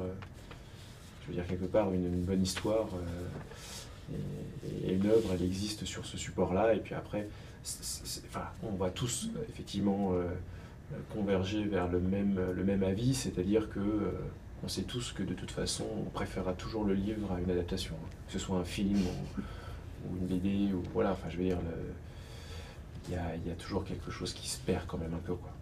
Je sais pas, euh, pour moi tout se nourrit un peu, bah, d'autant plus maintenant avec euh, les deux spin-offs. euh. Enfin, c'est un univers qui est tellement dense et il y a tellement de choses à, à raconter. L'image aussi, ça permet de caser des petits détails, des petites choses qu'on n'aura peut-être pas forcément vues, enfin remarquées dans le roman. Enfin, pour moi, c'est pour moi tout se nourrit, quoi. Vraiment tout. euh, Ouais, et puis c'est une porte d'entrée, je pense, euh, pour, euh, pour la trilogie aussi, Ouais, de, rentrer par le. Non, non, mais après, on peut, on peut trouver effectivement Voilà, tout un BD. tas de- d'argumentations, mais Mm. c'est vrai que euh, c'est vrai qu'une œuvre littéraire, elle est, elle est forcément toujours plus dense quand même. Bien C'est sûr. ce que tu disais tout à l'heure. Donc, euh, et puis, et puis il y a cette connivence euh, avec le narrateur qui est quand même plus complexe à retrouver. Mais après, ça, la bande dessinée, ça fait une œuvre. C'est- c'est bien une sûr. œuvre, Ouais, bien sûr. une proposition. Mm. Et, euh, C'est des partis pris. C'est des partis pris, ouais, exactement. Mais Métaux, c'est aussi un, un jeu. Vous avez inventé un jeu à l'intérieur, un jeu cruel à l'intérieur de, du, du roman Lynch. Euh, comment avez-vous eu euh, cette idée? Yves Brevet Et on va normalement voir sur l'écran hein, une double page qui, qui présente ce jeu. Euh, et qui bah, l'armure vient aussi de ce jeu. euh, Voilà, c'est ça. Un jeu baveux. c'est ça. Ouais, alors le, je, je vais te donner les règles. Bah, allez-y. Hein, voilà, donc les, les- les règles de Lynch, euh, c'est c'est euh, bah, c'est comme un rugby sans règles, on va dire, qui se joue euh, sur un tatami. Parce que comme ils n'ont pas le droit de sortir de la maison, ils sont obligés de rester à l'intérieur de à l'intérieur d'une grande salle pour jouer. Ça se joue à quatre pattes et on n'a pas le droit de toucher la balle avec ses mains et on a seulement le droit de la prendre dans sa bouche. Donc c'est une balle qui est un peu molle hein, pour pouvoir mordre dedans. Donc c'est très vite euh, assez dégueu parce que tout le monde bave dessus. Comme il n'y a pas de règle, c'est aussi extrêmement violent. Tous les coups sont permis. On peut même attaquer quelqu'un qui n'a pas la balle. Donc euh, c'est aussi un, un moment pour eux euh, où ils vont vraiment se défouler. Mais c'est aussi un moment où on peut régler des comptes. En fait, l'inspiration, ça, ça- ça vient un peu de la Sioule ou de ces jeux euh, entre villageois là, qui réglaient leurs comptes à la Saint, je sais pas quoi. Là. Enfin bon, ça dépendait des endroits, mais voilà, une fois, euh, quand il y avait la fête du Saint-Patron du village. J'ai pensé aux Aztèques aussi avec le jeu, le coude. Oui, et on peut aussi penser à, à des jeux qui se jouent euh, en Afghanistan avec des dépouilles d'animaux, là, vous voyez, là, où euh, c'est des, des, des chevals- enfin, des, des gens à cheval qui, qui doivent aller emmener une dépouille de, de mouton, euh, et les autres doivent les en empêcher par tous les moyens. Donc voilà. Mhm. C'était un peu l'idée de faire un jeu extrêmement simple, en fait. Je voulais quelque chose de très simple.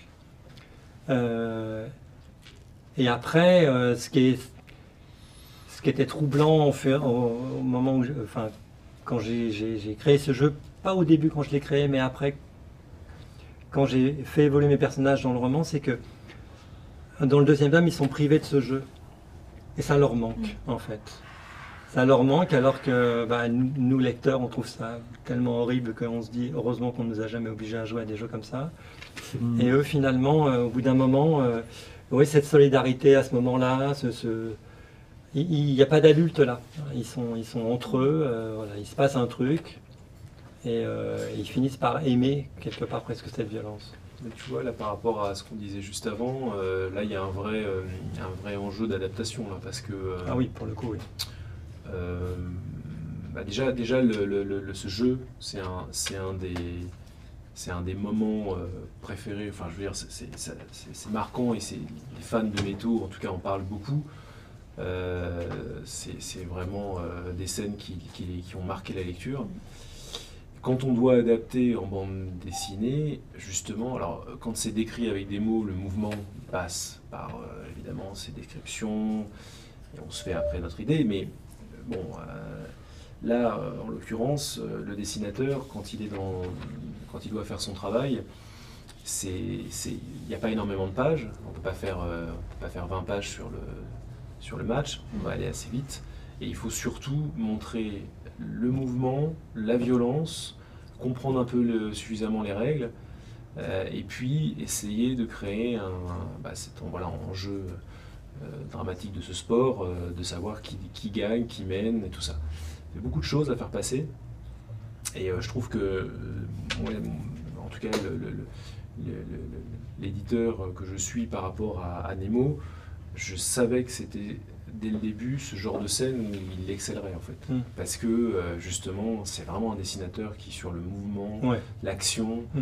euh, donne une énergie incroyable. Et là, faut- on peut pas être entre deux quoi. Là, il faut que ça, en- faut que ça envoie du lourd quoi. Faut que ça, faut que ça frappe, faut que ça, faut que ça bouscule, faut que ça, faut que ça court, faut que ça se jette. Et voilà, voilà très clairement, en fait, peut-être quand on, quand on fait appel à quelqu'un, euh, le genre de scène où on se dit Ah là, lui, il peut faire quelque chose de super bien. Et bah ça tombe bien parce qu'on va passer à une scène d'action qu'a fait Andrea. Surprise Bah oui, vous avez fait une scène d'action. Il y a une scène d'action. Alors ce qui est intéressant, c'est Ah oui. euh, action, action. Là, c'est souvent quand on pense, à scène d'action, on pense euh, évidemment à, à des scènes où ça, où ça se tire partout et où ça jette dessus. Mais dans euh, votre album, hein, il y a une vraie scène d'action où les personnages doivent être en action et donc doivent évoluer euh, de, de, euh, de planche en planche entre guillemets. Euh, vous, comment ça s'est passé, le, ces séquences-là d'ailleurs, les quelques séquences d'action qu'il y a dans le... Alors, euh, ben dans cette séquence-là spécifiquement, il fallait d'abord que le lecteur puisse comprendre le, le- le déroulement de, de- des endroits où ils doivent aller, euh, De l'exercice, de, l'exercice de gymnastique, si on peut dire. Et, et puis après, il faut comprendre à quel moment les, les- les- les enfants, se, se- enfin les, les- les adolescents se, se- se- se plantent et tombent. Et donc, euh, bah déjà ça, c'était un enjeu important. Et euh, fallait filer le vertige aussi. il fallait filer le vertige. Fallait Mhm. filer le vertige. euh, donc là, avec cette planche qui est complètement verticale, avec, euh, où on voit tout le déroulé. euh, et après, cette scène-là, moi, je la cataloguerais pas forcément comme une scène d'action, parce que finalement, ça, ça, ça bouge pas énormément. euh, Ouais, et- j'aurais- J'aurais plutôt pensé à la scène de poursuite. Euh, oui, il y, a- il y a des scènes de poursuite où ça bouge un peu plus. Oui, ouais. lors de sa première mission, par Ouais. exemple. Ouais, ouais, Mm. voilà, ouais. Mais, Mais euh, Non, là, là c'est- l'idée de. J'avais envie de d'introduire comme ça une, une scène un peu spécifique euh, à la maison des filles. On, Ouais. on les, on- on- on les fait travailler euh, sur euh, l'équilibre, mais il faut quand même qu'elles grimpent quand même euh, et qu'elles aillent tenir là-bas, là-haut. ouais. Et aussi sur le risque, c'est-à-dire Oui. il faut absolument avoir confiance dans les autres. Oui. Euh, et donc, euh, et il faut. euh, il faut absolument, absolument euh, avancer, même quand on a peur, même quand euh, la structure a l'air de bouger. Oui. Il faut complètement oublier ça et se dire que de toute façon, il y aura les autres en dessous Mm. qui normalement vont vous récupérer. D'ailleurs, Voilà. Quelle différence entre l'écriture d'un roman et l'écriture d'un album de BD Parce que sur Ursina, vous avez écrit euh, Mm. le scénario. Euh, comment ça c'est C'est quoi les, les différences? En fait, au début, j'ai vraiment fait comme un, comme un, comme un écrivain plutôt. C'est-à-dire, euh, j'ai écrit des nouvelles. Voilà, parce que je me suis dit, là, il n'y aura pas de scène coupée. Tout ce que tu vas mettre dedans, ça sera dans la, dans la BD. Donc, euh, j'ai écrit des nouvelles assez courtes. Et, euh, et ces nouvelles, je les ai en- envoyées à, Nicolas pour savoir si le calibrage pouvait euh, fonctionner, si les, enjeux que j'y développais lui plaisaient. Donc on était parti sur trois scénarios, donc moi j'avais trois personnages en tête, qui étaient là aussi pour élargir mon, univers, explorer des- des parties que je n'avais pas du tout euh, travaillées dans, la trilogie, ou juste évoquées. Et, euh, et donc voilà, première chose, voilà, soumettre un peu mes idées. euh, et puis après, après c'est un autre travail. Après, c'est, on relit, on essaie de voir comment on va séquencer ça, c'est-à-dire quelle scène, c'est quoi, c'est deux planches, c'est trois planches, c'est quatre planches, c'est voilà, comment est-ce que je vais raconter ça, en essayant de ne pas être trop bavard non plus, euh, voilà.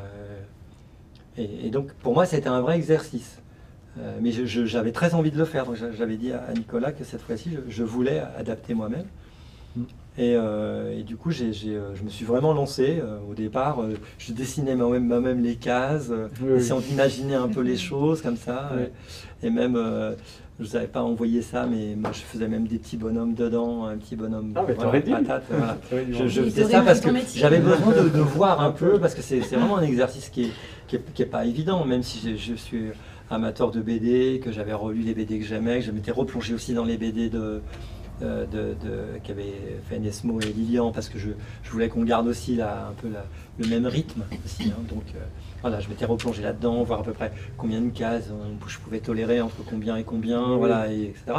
Donc je m'étais posé toutes- toutes ces toutes ces consignes-là, et puis après je, je me suis lancé, et puis, euh, mais en disant bien à mes dessinateurs que Euh, ils pouvaient proposer d'autres choses, bien entendu. Moi, j'envoyais un cadre si des fois ils avaient Mm. une idée de. Voilà, et je, je m'attendais aussi à, à être un peu surpris par ce qu'ils pouvaient m'envoyer. Et puis, euh, donc quand j'ai envoyé ça, euh, ouais, je savais pas trop. hein, euh. Mm. Et puis j'avais envoyé des premières planches. Hein, c'était, ils m'avaient demandé une première séquence, quatre ou cinq planches. Donc j'ai envoyé trois. Et puis euh, et finalement, voilà, après j'ai, vu ce que ça donnait. J'étais très content de moi. j'ai vu que ce que j'avais imaginé, ça pouvait, c'était encore mieux que ce que j'avais pu imaginer moi-même. Et puis après, voilà, après il faut se lancer. Et puis, euh, et puis après, il faut compter sur son éditeur. Voilà, pour qu'il nous dise aussi s'il y a comment il voit les choses, si ça lui paraît fluide ou pas. Et puis aussi ses dessinateurs.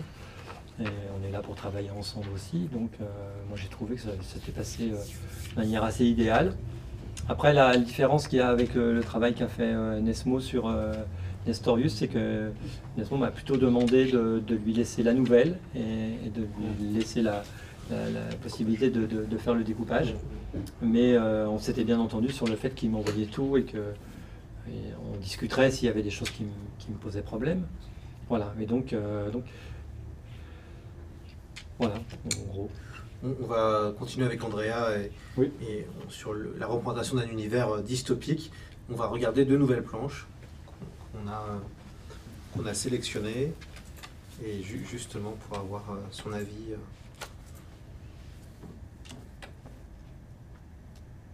Les scènes à la plage. Il y aura- il y aura cette scène-là tout à l'heure, je crois. Ah. Spoiler. Non, je sais que la, la régie peut le faire. Totalement sûr.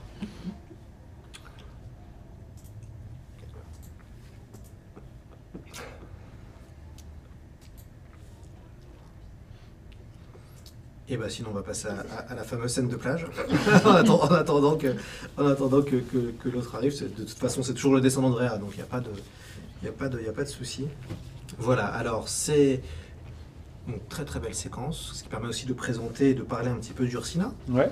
Euh, on va déjà, euh, Andrea, sur, le, sur cette double page, comment vous l'avez euh, construit Alors d'abord, moi quand j'ai lu euh, le storyboard que m'a envoyé Yves, euh, j'étais en Bretagne.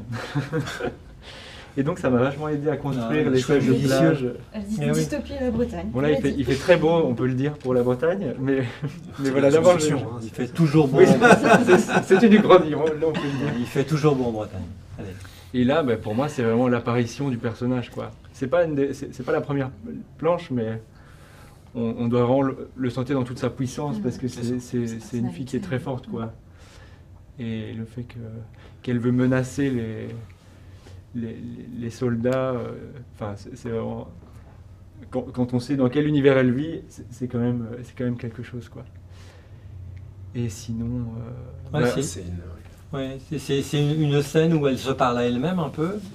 Et c'est aussi une, une scène où elle peut. euh, ouais, c'est une scène qui est très physique en fait. Voilà, c'est ça l'idée, c'est que elle court, euh, voilà, elle va se baigner dans l'eau froide, parce que même si c'est pas marqué, voilà, il y a des vagues, elle, elle va plonger euh, dans l'eau froide et quand elle ressort, euh, elle n'est pas frileuse, quoi. Au contraire, euh, c'est comme si d'un seul coup elle avait pris un, elle ressortait de là avec euh, Oui. une énergie folle, quoi. Et en fait, c'est aussi ça, ce personnage. C'est tout de suite un personnage euh, qu'on a vu euh, dans les premières scènes, qui était plutôt, euh, euh, on va dire, plutôt cérébral, on pourrait dire. Oui. Et, et là, et là, on voit la, la puissance physique d'un coup. euh. c'est le deuxième aspect. quoi. Ouais.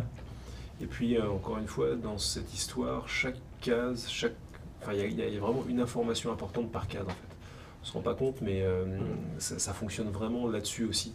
Et, euh, et- et c'est là où euh, euh, Andrea doit faire des choix pour que justement ça soit compris immédiatement. Puisque souvent, encore, encore une fois je le redis, mais ce qu'on montre n'est pas forcément évidemment, elle, elle, elle- quand elle- notamment quand c'est sa, voix, elle raconte autre chose. Donc il faut Ouais. que- il faut qu'il y ait une information qui passe par le dessin qui soit souvent à l'opposé de ce que dit le texte. Mm. Euh, et ça, je trouve que c'est quelque chose que tu, que tu as très bien fait. C'est d'être à chaque fois, de souffler le, chaud et le froid euh, dans des contraintes d'espace euh, et de place évidemment restreintes. Voilà, parce qu'en fait, ce qui est quand même assez fort avec ce personnage, c'est que, c'est que finalement, à la fois, c'est une espionne, c'est une super espionne, et en fait, elle est tellement forte que finalement, elle dit, pour moi, elle dit toujours en fait une forme de vérité. En fait, elle dit une forme de vérité en- de- du moment par rapport à son interlocuteur. C'est hyper complexe ça. C'est-à-dire qu'en fait, elle, euh, en fait elle, elle ne ment pas vraiment en fait. Elle dit simplement une vérité qui, sur le moment, euh, correspond à ce qu'a envie d'entendre euh, son interlocuteur. Et elle déstabilise toujours, parce qu'elle elle, elle a toujours le, bon truc au bon moment. Elle est, elle, est dans l'à-propos tout le temps, tout le temps, tout le temps, tout le temps. Et elle agace. En fait, son, talon d'Achille, c'est un peu ça quand même. Mm. Oui, c'est oui. qu'elle agace. Point faible, trop forte. Ouais, Oui, c'est ça.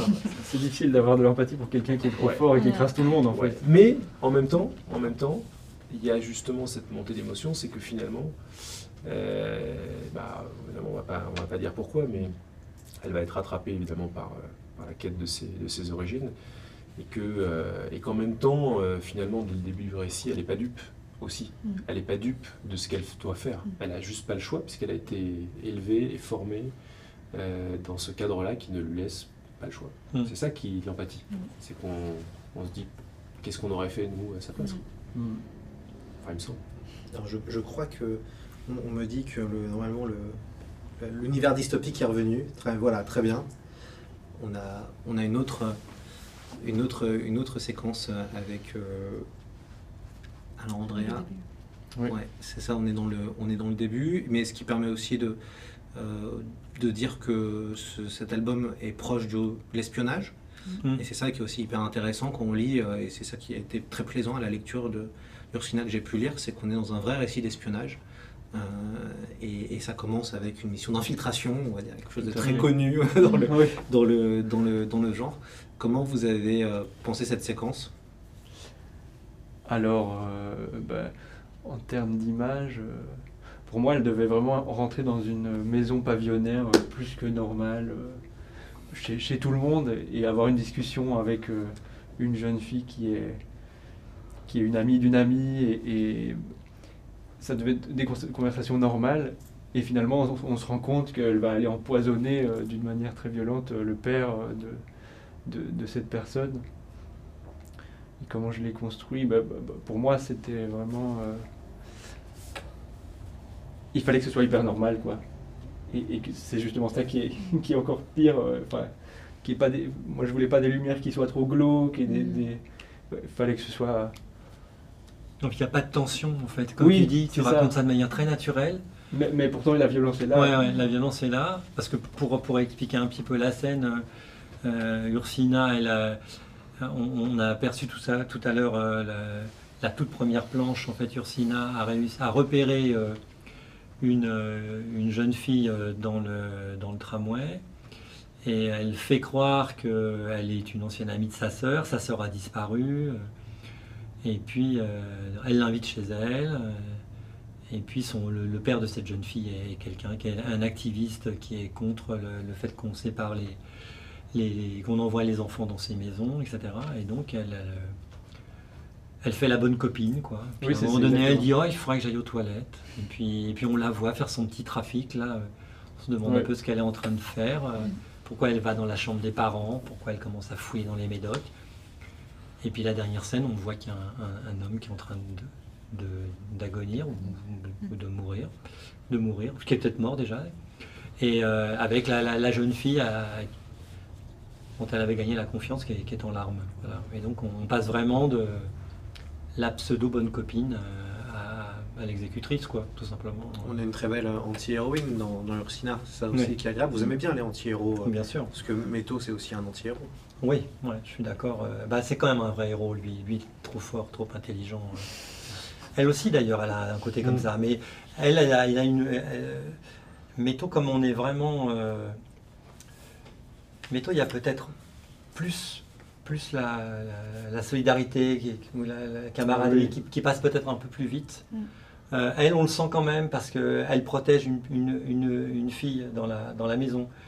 Euh, elle, voilà, elle a, elle a quand même créé des liens. Elle, elle a aussi des liens avec Kailina qu'on trouve dans Métaux, euh, qui est un peu euh, celle qui lui a servi de mentor à une époque, etc. Donc on sent quand même que c'est pas qu'un personnage complètement euh, dénué de, de sentiments, mais c'est vrai que on, on la, on la voit, euh, on la voit souvent dans des situations où, euh, Elle est très dure. où elle est très dure, où du coup, c'est ça qui était un peu compliqué, je, je pense, mais que tu as très très bien rendu, c'est qu'elle a parfois une sorte de masque en fait. Il n'y a pas d'émotion qui passe sur le visage, et pourtant on, on s'attache à elle. Mm. Donc c'est ça qui était hyper important. Euh, et donc quand moi je raconte une histoire, comme on est dans la tête de la personne, on finit par la comprendre. On finit presque par excuser certaines choses, euh, mais être horrifié aussi par d'autres. Et là, faire passer ça par le dessin, je trouve que c'était euh, c'était super.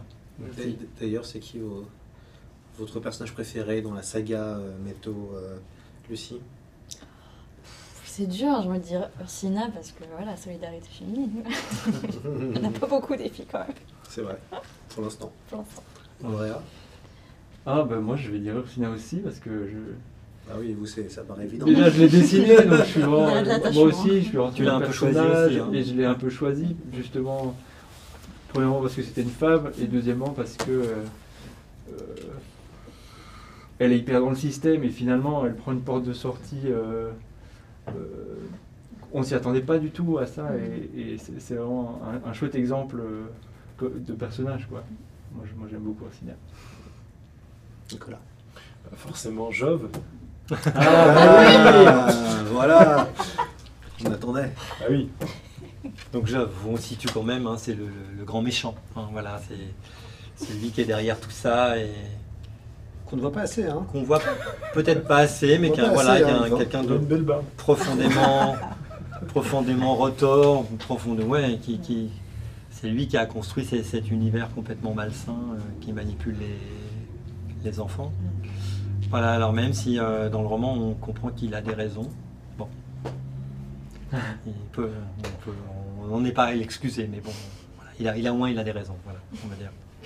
Mais euh, oui, oui, c'est vraiment le, le- le grand méchant, Ouais, le grand méchant.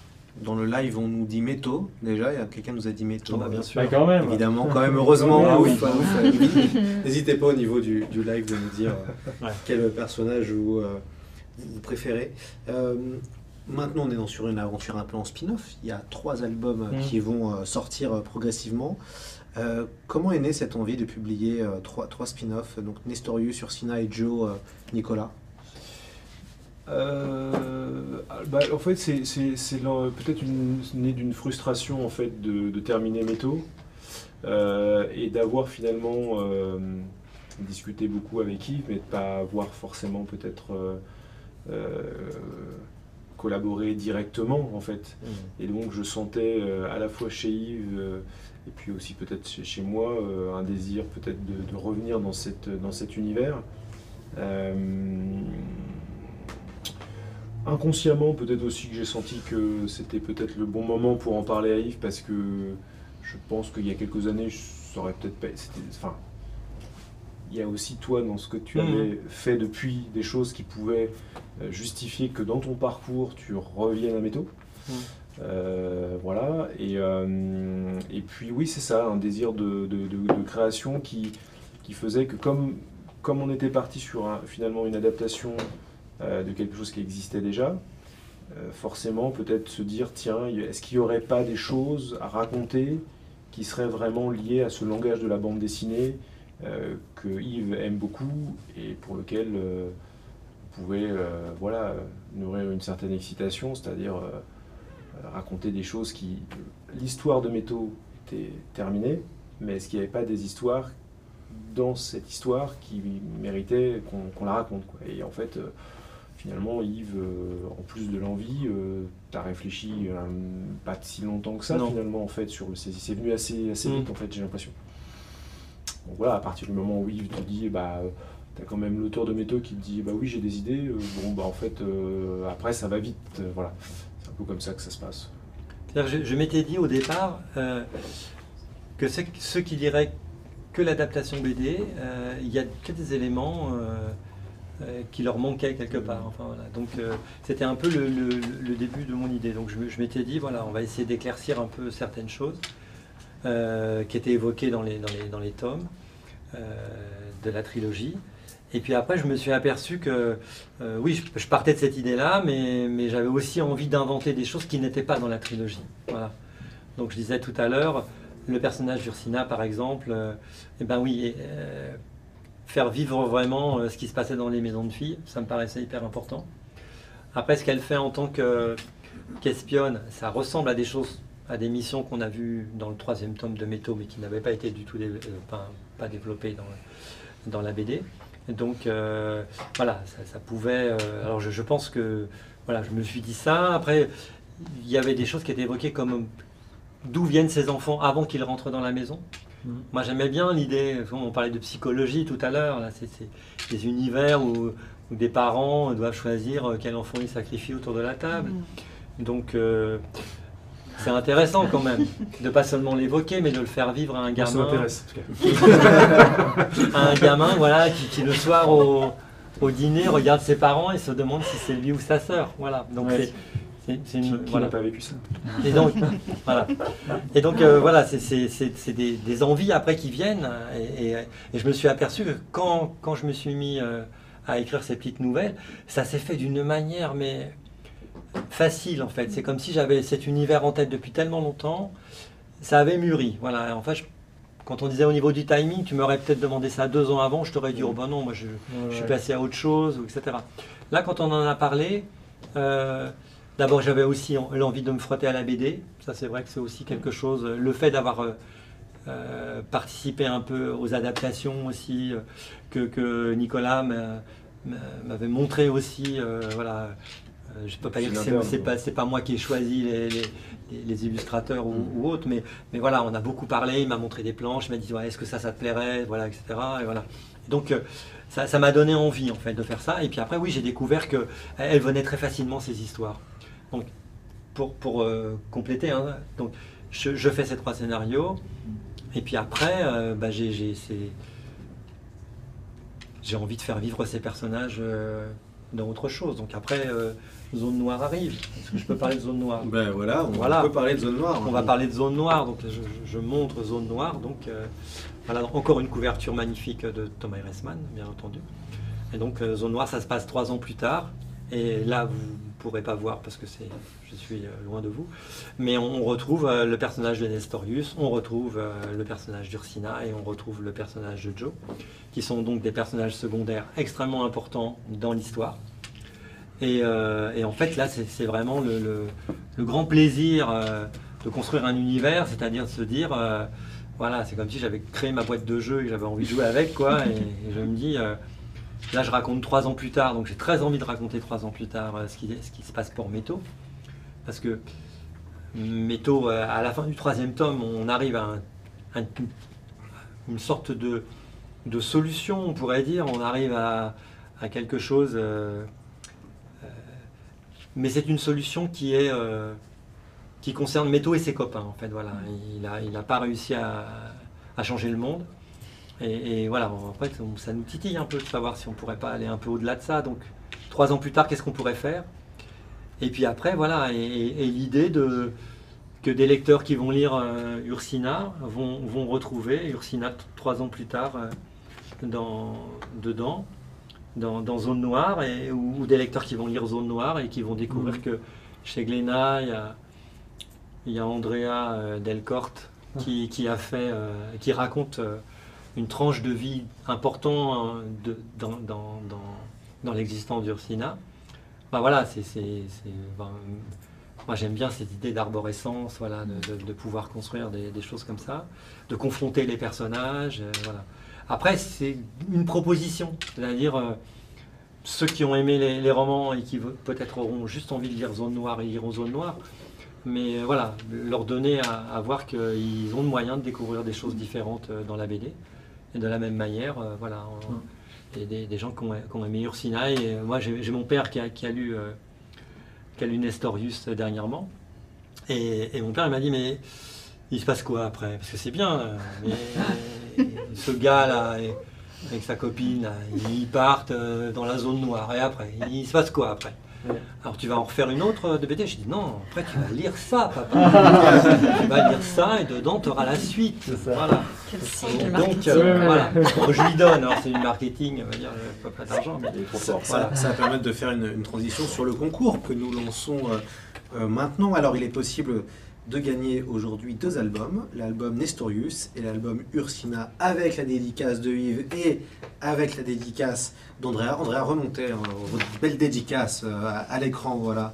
À gauche, euh, plus à, à ma gauche, plus voilà, plus. Très bien, nickel, on peut, tout le monde Voilà. peut voir la magnifique dédicace d'Andrea. Alors pour gagner ces deux albums, il suffit, c'est très simple, il faut mettre hashtag métaux, son le et sur le chat et il y aura un tirage au sort. Vous avez 10 minutes et donc hashtag métaux sont le et sans accent donc. Et vous avez 10 minutes pour participer. On tirera au sort le gagnant avant la fin de l'émission. Donc Voilà, n'hésitez pas à participer. Très très belle dédicace. Il n'a pas encore signé. Merci d'avoir laissé de la place. Voilà, Il y, a- il y une place ouais, ouais, on a des On sait déjà. midi ensemble. Ah oui, on, sait, ce on- petit- ouais, ouais, on, on sait comment Ouais, faire. ça va. D'a- d'a- D'ailleurs, euh, Lucie, euh, comment est-ce que les spin-offs de littérature jeunesse sur d'autres médiums, comme en BD, ça, ça fonctionne? C'est plutôt rare, j'ai l'impression, non? Alors, c'est déjà c'est intéressant parce que en dehors des BD, j'ai l'impression qu'il y a une espèce de petite vague euh, nostalgique de spin-off. Euh, Il y a quelques années, on a eu le spin-off de, euh, du Labyrinthe, d'Hunger Games, même il y a eu Twilight il n'y a pas très longtemps. Mhm. Donc il se passe quelque chose en ce moment, il y a une espèce de retour à la nostalgie. Mais après, effectivement, sur d'autres médiums, c'est assez rare. Alors sur U4, je sais pas, si- je sais plus si euh, le cinquième tome est Non. une adaptation du, du roman Alors, pas. bah, pour U4, donc, auquel j'ai, que j'ai coécrit, voilà. Donc, euh, en fait, c'est une adaptation et simplement dans le. Il y avait quatre romans, donc ils ont fait quatre tomes. Mm. Et après, ils ont fait un cinquième, là où les personnages euh, se croisaient trop Mm. et donc ils ont fait un, un commun. Et ils ont poursuivi au-delà de la date qu'on s'était fixée Mm. sur les premiers albums, c'est-à-dire nous on ne dépassait pas le 25 décembre. Ils ont allé, ils ont allé au-delà, mais ils ont, ils ont pris euh, des, des- ils ont pris des éléments qui se trouvaient dans, dans les fictions qu'on avait écrites dans un, un recueil qui s'appelle Les Contagions. Mm. Voilà. Donc ils sont allés un peu au-delà des romans. Mm. Voilà. Ouais, Mais- j'ai l'impression qu'effectivement c'est un mouvement assez récent et je trouve que globalement on a une espèce de retour à la nostalgie aussi, à aller rechercher des choses d'il y a une dizaine d'années, que ce soit en littérature, mais euh, j'observe ça rien qu'à la télé aussi. Là. Il y a quand même la Starac qui, re- qui repart euh, samedi. on va comparer. Métaux à la Star. Non mais voilà, c'est pour dire qu'on on va rechercher en ce moment des choses pour, euh, pour leur faire vivre, de, voilà, pour, pour les réinscrire aussi dans, euh, dans, dans notre euh, époque contemporaine. Je trouve ça super intéressant. Et de toute façon, comme je le disais au début, euh, moi je suis absolument enchantée que Métaux revienne euh, en cette époque contemporaine pour euh, remettre en avant une histoire de, de désobéissance, pour remettre une- en avant une histoire où des ados, euh, bah, ils prennent en main leur destin et quand ils sont pas d'accord, et ben, ils y vont. Et, euh, et ça, je suis, je suis enchantée.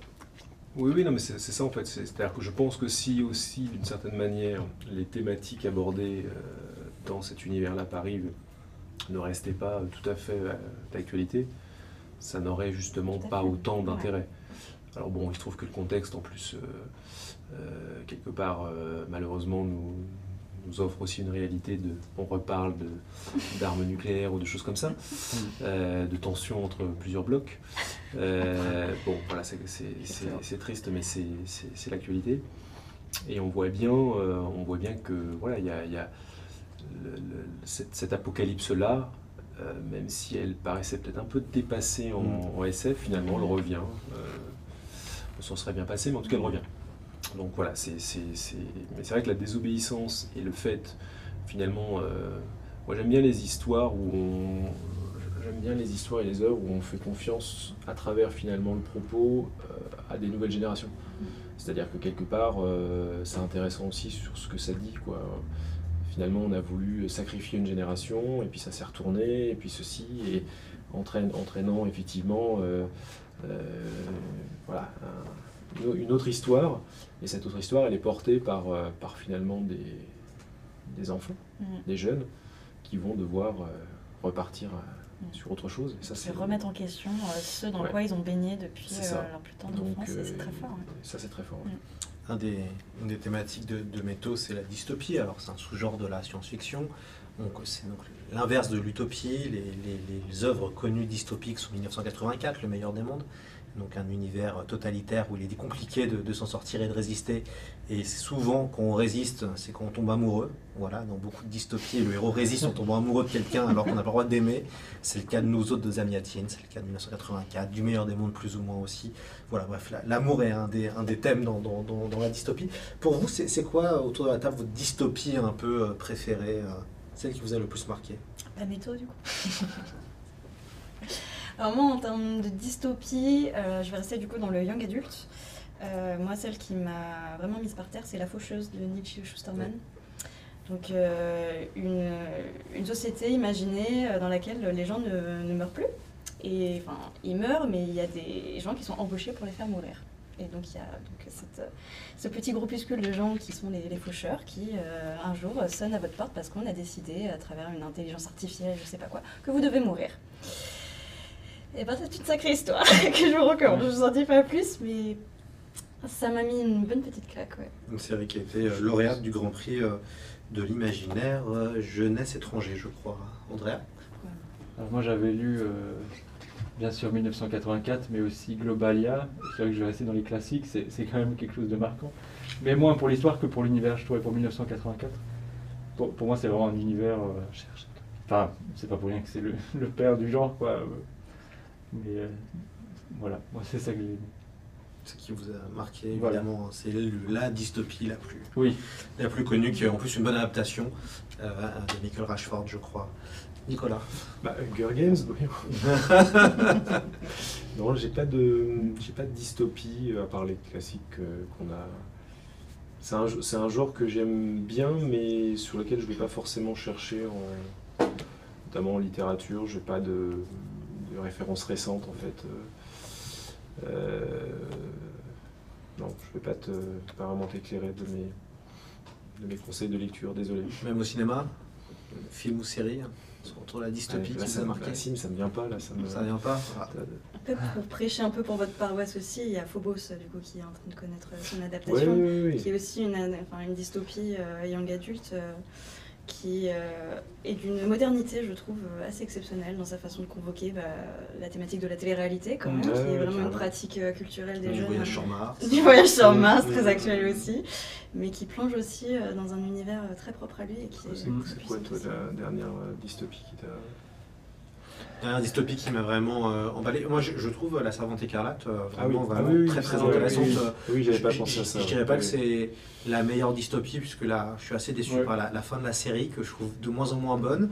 Mais par contre, ce qui est intéressant, c'est que c'est une dystopie comme 1984, qui a un espèce d'impact dans la société, notamment avec le- les vêtements de servante Mmh. qui ont été Ouais, utilisés pour manifester contre Donald Trump. Et c'est vrai que c'est là où on se dit, euh, avec ce qui s'est passé avec, euh, euh, avec le- la, la question de l'avortement aux États-Unis, euh, on se dit que finalement, euh, la, la science-fiction, euh, le présent et la SF, ça, sera, ça se rattrape, je ne sais pas qui rattrape l'autre, mais ça se rattrape en tout cas. Et, et ça, je trouve que c'est une dystopie assez intéressante d'un point de vue visuel. Euh, Il y avait quelque chose de très très fort, Mm. Euh, comme avait réussi à faire d'autres grandes dystopies. Je pense pas à 1984, on pense à Mm. l'œil de Big Brother. Ouais. Mais la Servante écarlate, je, je trouve qu'il y a un imaginaire qui marque Mm. en termes de, de dystopie. Et vous, Yves? Moi, je pensais au Passeur, c'est ça? Oui, Loïs de Ouais. chef-d'œuvre, que, que j'ai lu après d'ailleurs avoir écrit euh, après avoir écrit Métaux parce qu'une une, euh, c'était une, une lectrice qui m'avait dit euh, si t'as pas lu ça il faut lire ça Mm. donc bah, c'était un très bon conseil voilà. C'est vrai qu'on peut faire en plus des ponts entre Métaux et, euh, Mm. et le passeur, ouais, de ce côté petite société. petite euh, société ouais. euh, voilà bon Métaux c'est enfin après on voit qu'il y a de la violence Mm. euh, mais qu'on ne voit pas tout de suite c'est un peu un monde idéal un faux monde idéal alors que là on voit tout de suite dans Métaux que c'est pas un monde idéal Et autre, désolé, j'ai plein de recommandations du coup, mais tu parlais de la Servante écarlate et récemment il y a eu un, roman aussi ado dont j'ai plus l'autrice mais qui s'appelle L'âge de grâce, euh, qui parle justement de, cette question de la condition féminine avec beaucoup de, moder- de modernité et aussi avec euh, comme euh, moteur principal la sororité. Et pareil, ça a été une de mes lectures plutôt récentes en plus, euh, j'ai dû le lire il y a deux ans, qui est extrêmement contemporain et une bonne petite claque aussi. Moi, je pourrais citer aussi, enfin, j'y avais pas pensé, hein, mais, mais certains épisodes de la série Black Mirror qui sont vraiment, Mm. enfin, bon, pour le coup accessibles parce que c'est à chaque fois un épisode de, de cette série, mais qui sont vraiment euh, assez bien foutus, quoi, surtout dans les premières saisons. C'est l'année de grâce d'ailleurs. Tout à fait. euh, ouais. Black Mirror, excellente série qu'on peut trouver sur, euh, sur Netflix. Alors, on va laisser euh, Yves nous lire un petit extrait. Oui. Et après, on donnera le nom du gagnant ou de la gagnante. Euh, la régie va nous donner qui a gagné. Mais avant, on va écouter Yves nous lire le début de Métaux Voilà. Zone Noire. Voilà, j'ai choisi de lire le début parce que j'aime pas spoiler mes histoires. Donc, euh, on n'aurait droit que tout début. J'ai refusé les pilules pour dormir que Monsieur James m'a gentiment proposées, juste avant de faire visser le couvercle du cercueil métallique dans lequel je vais devoir rester allongé durant plusieurs heures. Je n'avais pas envie de perdre le contrôle de mon corps et de mon esprit. Mais en choisissant de rester éveillé, je sais que je m'apprête à vivre un des moments les plus angoissants de mon existence. Bien entendu, un trou d'aération a été percé au-dessus de l'emplacement où ma tête repose, mais il est minuscule. J'arrive à peine à percevoir la lumière du jour. Je ne peux faire aucun mouvement. Mes bras sont collés le long de mon corps et le bout de mon nez appuie sur le métal froid. Il faut que j'oublie l'espace ultra réduit dans lequel je suis prisonnier et que je me concentre sur autre chose. Kailina m'a conseillé, pense à nous deux en train de parcourir les plages et les chemins de notre île, dans le vent et sous la pluie, ou lorsque nous nageons la nuit au large avec au-dessus de nous l'immensité du cosmos. Pour l'instant, je n'y parviens pas. Il faudrait que vous respiriez moins fort, Métaux, me suggère Monsieur James. Vous devez absolument vous détendre. Sinon, vous ne franchirez pas le point de contrôle entre la zone saine et les zones contaminées. Les policiers risquent d'observer la caisse métallique de très près.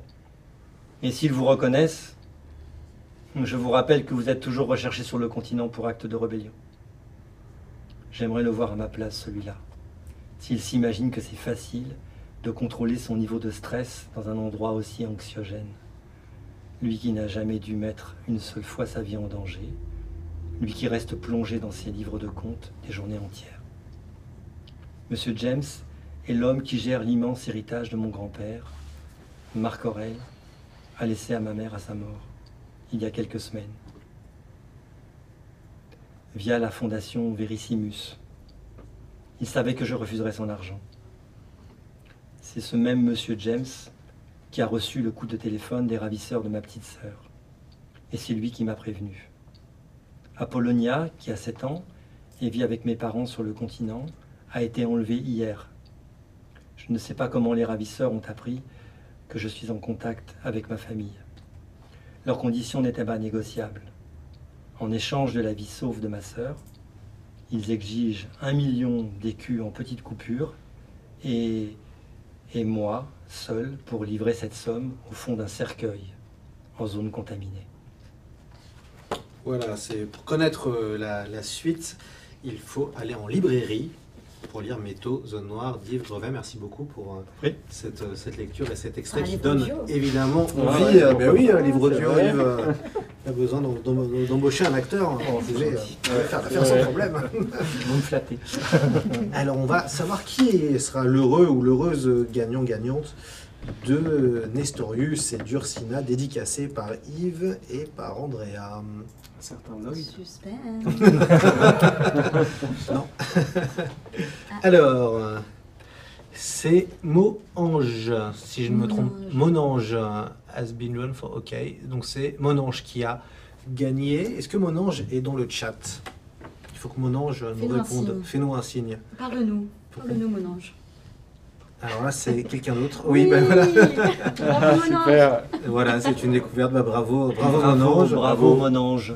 Bon, et ben, très très bien. Euh, à quel nom dédicace, euh, mon ange Quel prénom on fait la dédicace? À mon ange À mon ange ou, ou à un autre prénom? On va attendre que, que mon ange nous, nous réponde. Comme ça, bah, on va pouvoir aussi donner la- l'album à Ah oui, qu'il puisse dédicacer en direct. Voilà. merci. Pour Gabriel, Gabriel au masculin. D'accord. Gabriel. Tu le rajouteras, non? Ou je- Ah ça oui, suffira le mot faire ça. Très bien. Presque. C'est bon. Ça devrait le faire. Très bien. La dédicace se fait. Eh bien, écoutez, merci beaucoup. Euh. Le, le live va toucher euh, à sa, à sa fin. Euh, Gabriel va être contacté normalement par la communauté managers de Glénat pour pouvoir qu'on puisse lui envoyer ces, albums dédicacés. Sinon, on vous remercie euh, et on remercie aux gens qui nous ont regardés, et qui ont participé au live, qui ont aussi donné euh, des beaux messages euh, d'amour, que ce soit à Yves ou que ce soit à Andrea. Merci euh, beaucoup et ça leur, font, euh, ça, ça leur font plaisir. Je pense qu'ils reviendront regarder tout ce qui a été écrit euh, Oui. chez eux On pour voir. Voilà, et ça, ça aura des, des zones. euh, d'amour. Oui, Les c'est autres ça, fait du bien. euh, Quelqu'un dit waouh le début de zone noire avec euh, 4 points d'exclamation, donc très très très bien. Et puis bah écoutez, merci d'avoir participé, merci à nos invités, merci à, Merci à Lloyd. Nicolas, Merci. Lucie, Andrea et, et Yves. Ah, merci. Et puis évidemment merci à Glénat d'avoir euh, tout organisé euh, pour ce live imaginaire. Et on se retrouve lundi prochain, euh, chers amis, avec Victor Dixon et Audrey du Souffle des mots pour une soirée spéciale Phobos. On va parler de science-fiction, on va parler de télé-réalité, de, de Mars, peut-être un peu d'Elon Musk. Euh, Voilà. Évidemment, euh, Victor aime bien en parler en plus. Et on, on parlera de, de Phobos, que ce soit en adaptation euh, BD ou que ce soit au niveau des romans. Un grand merci pour ce live et d'avoir été avec nous. Et on se dit à très très vite.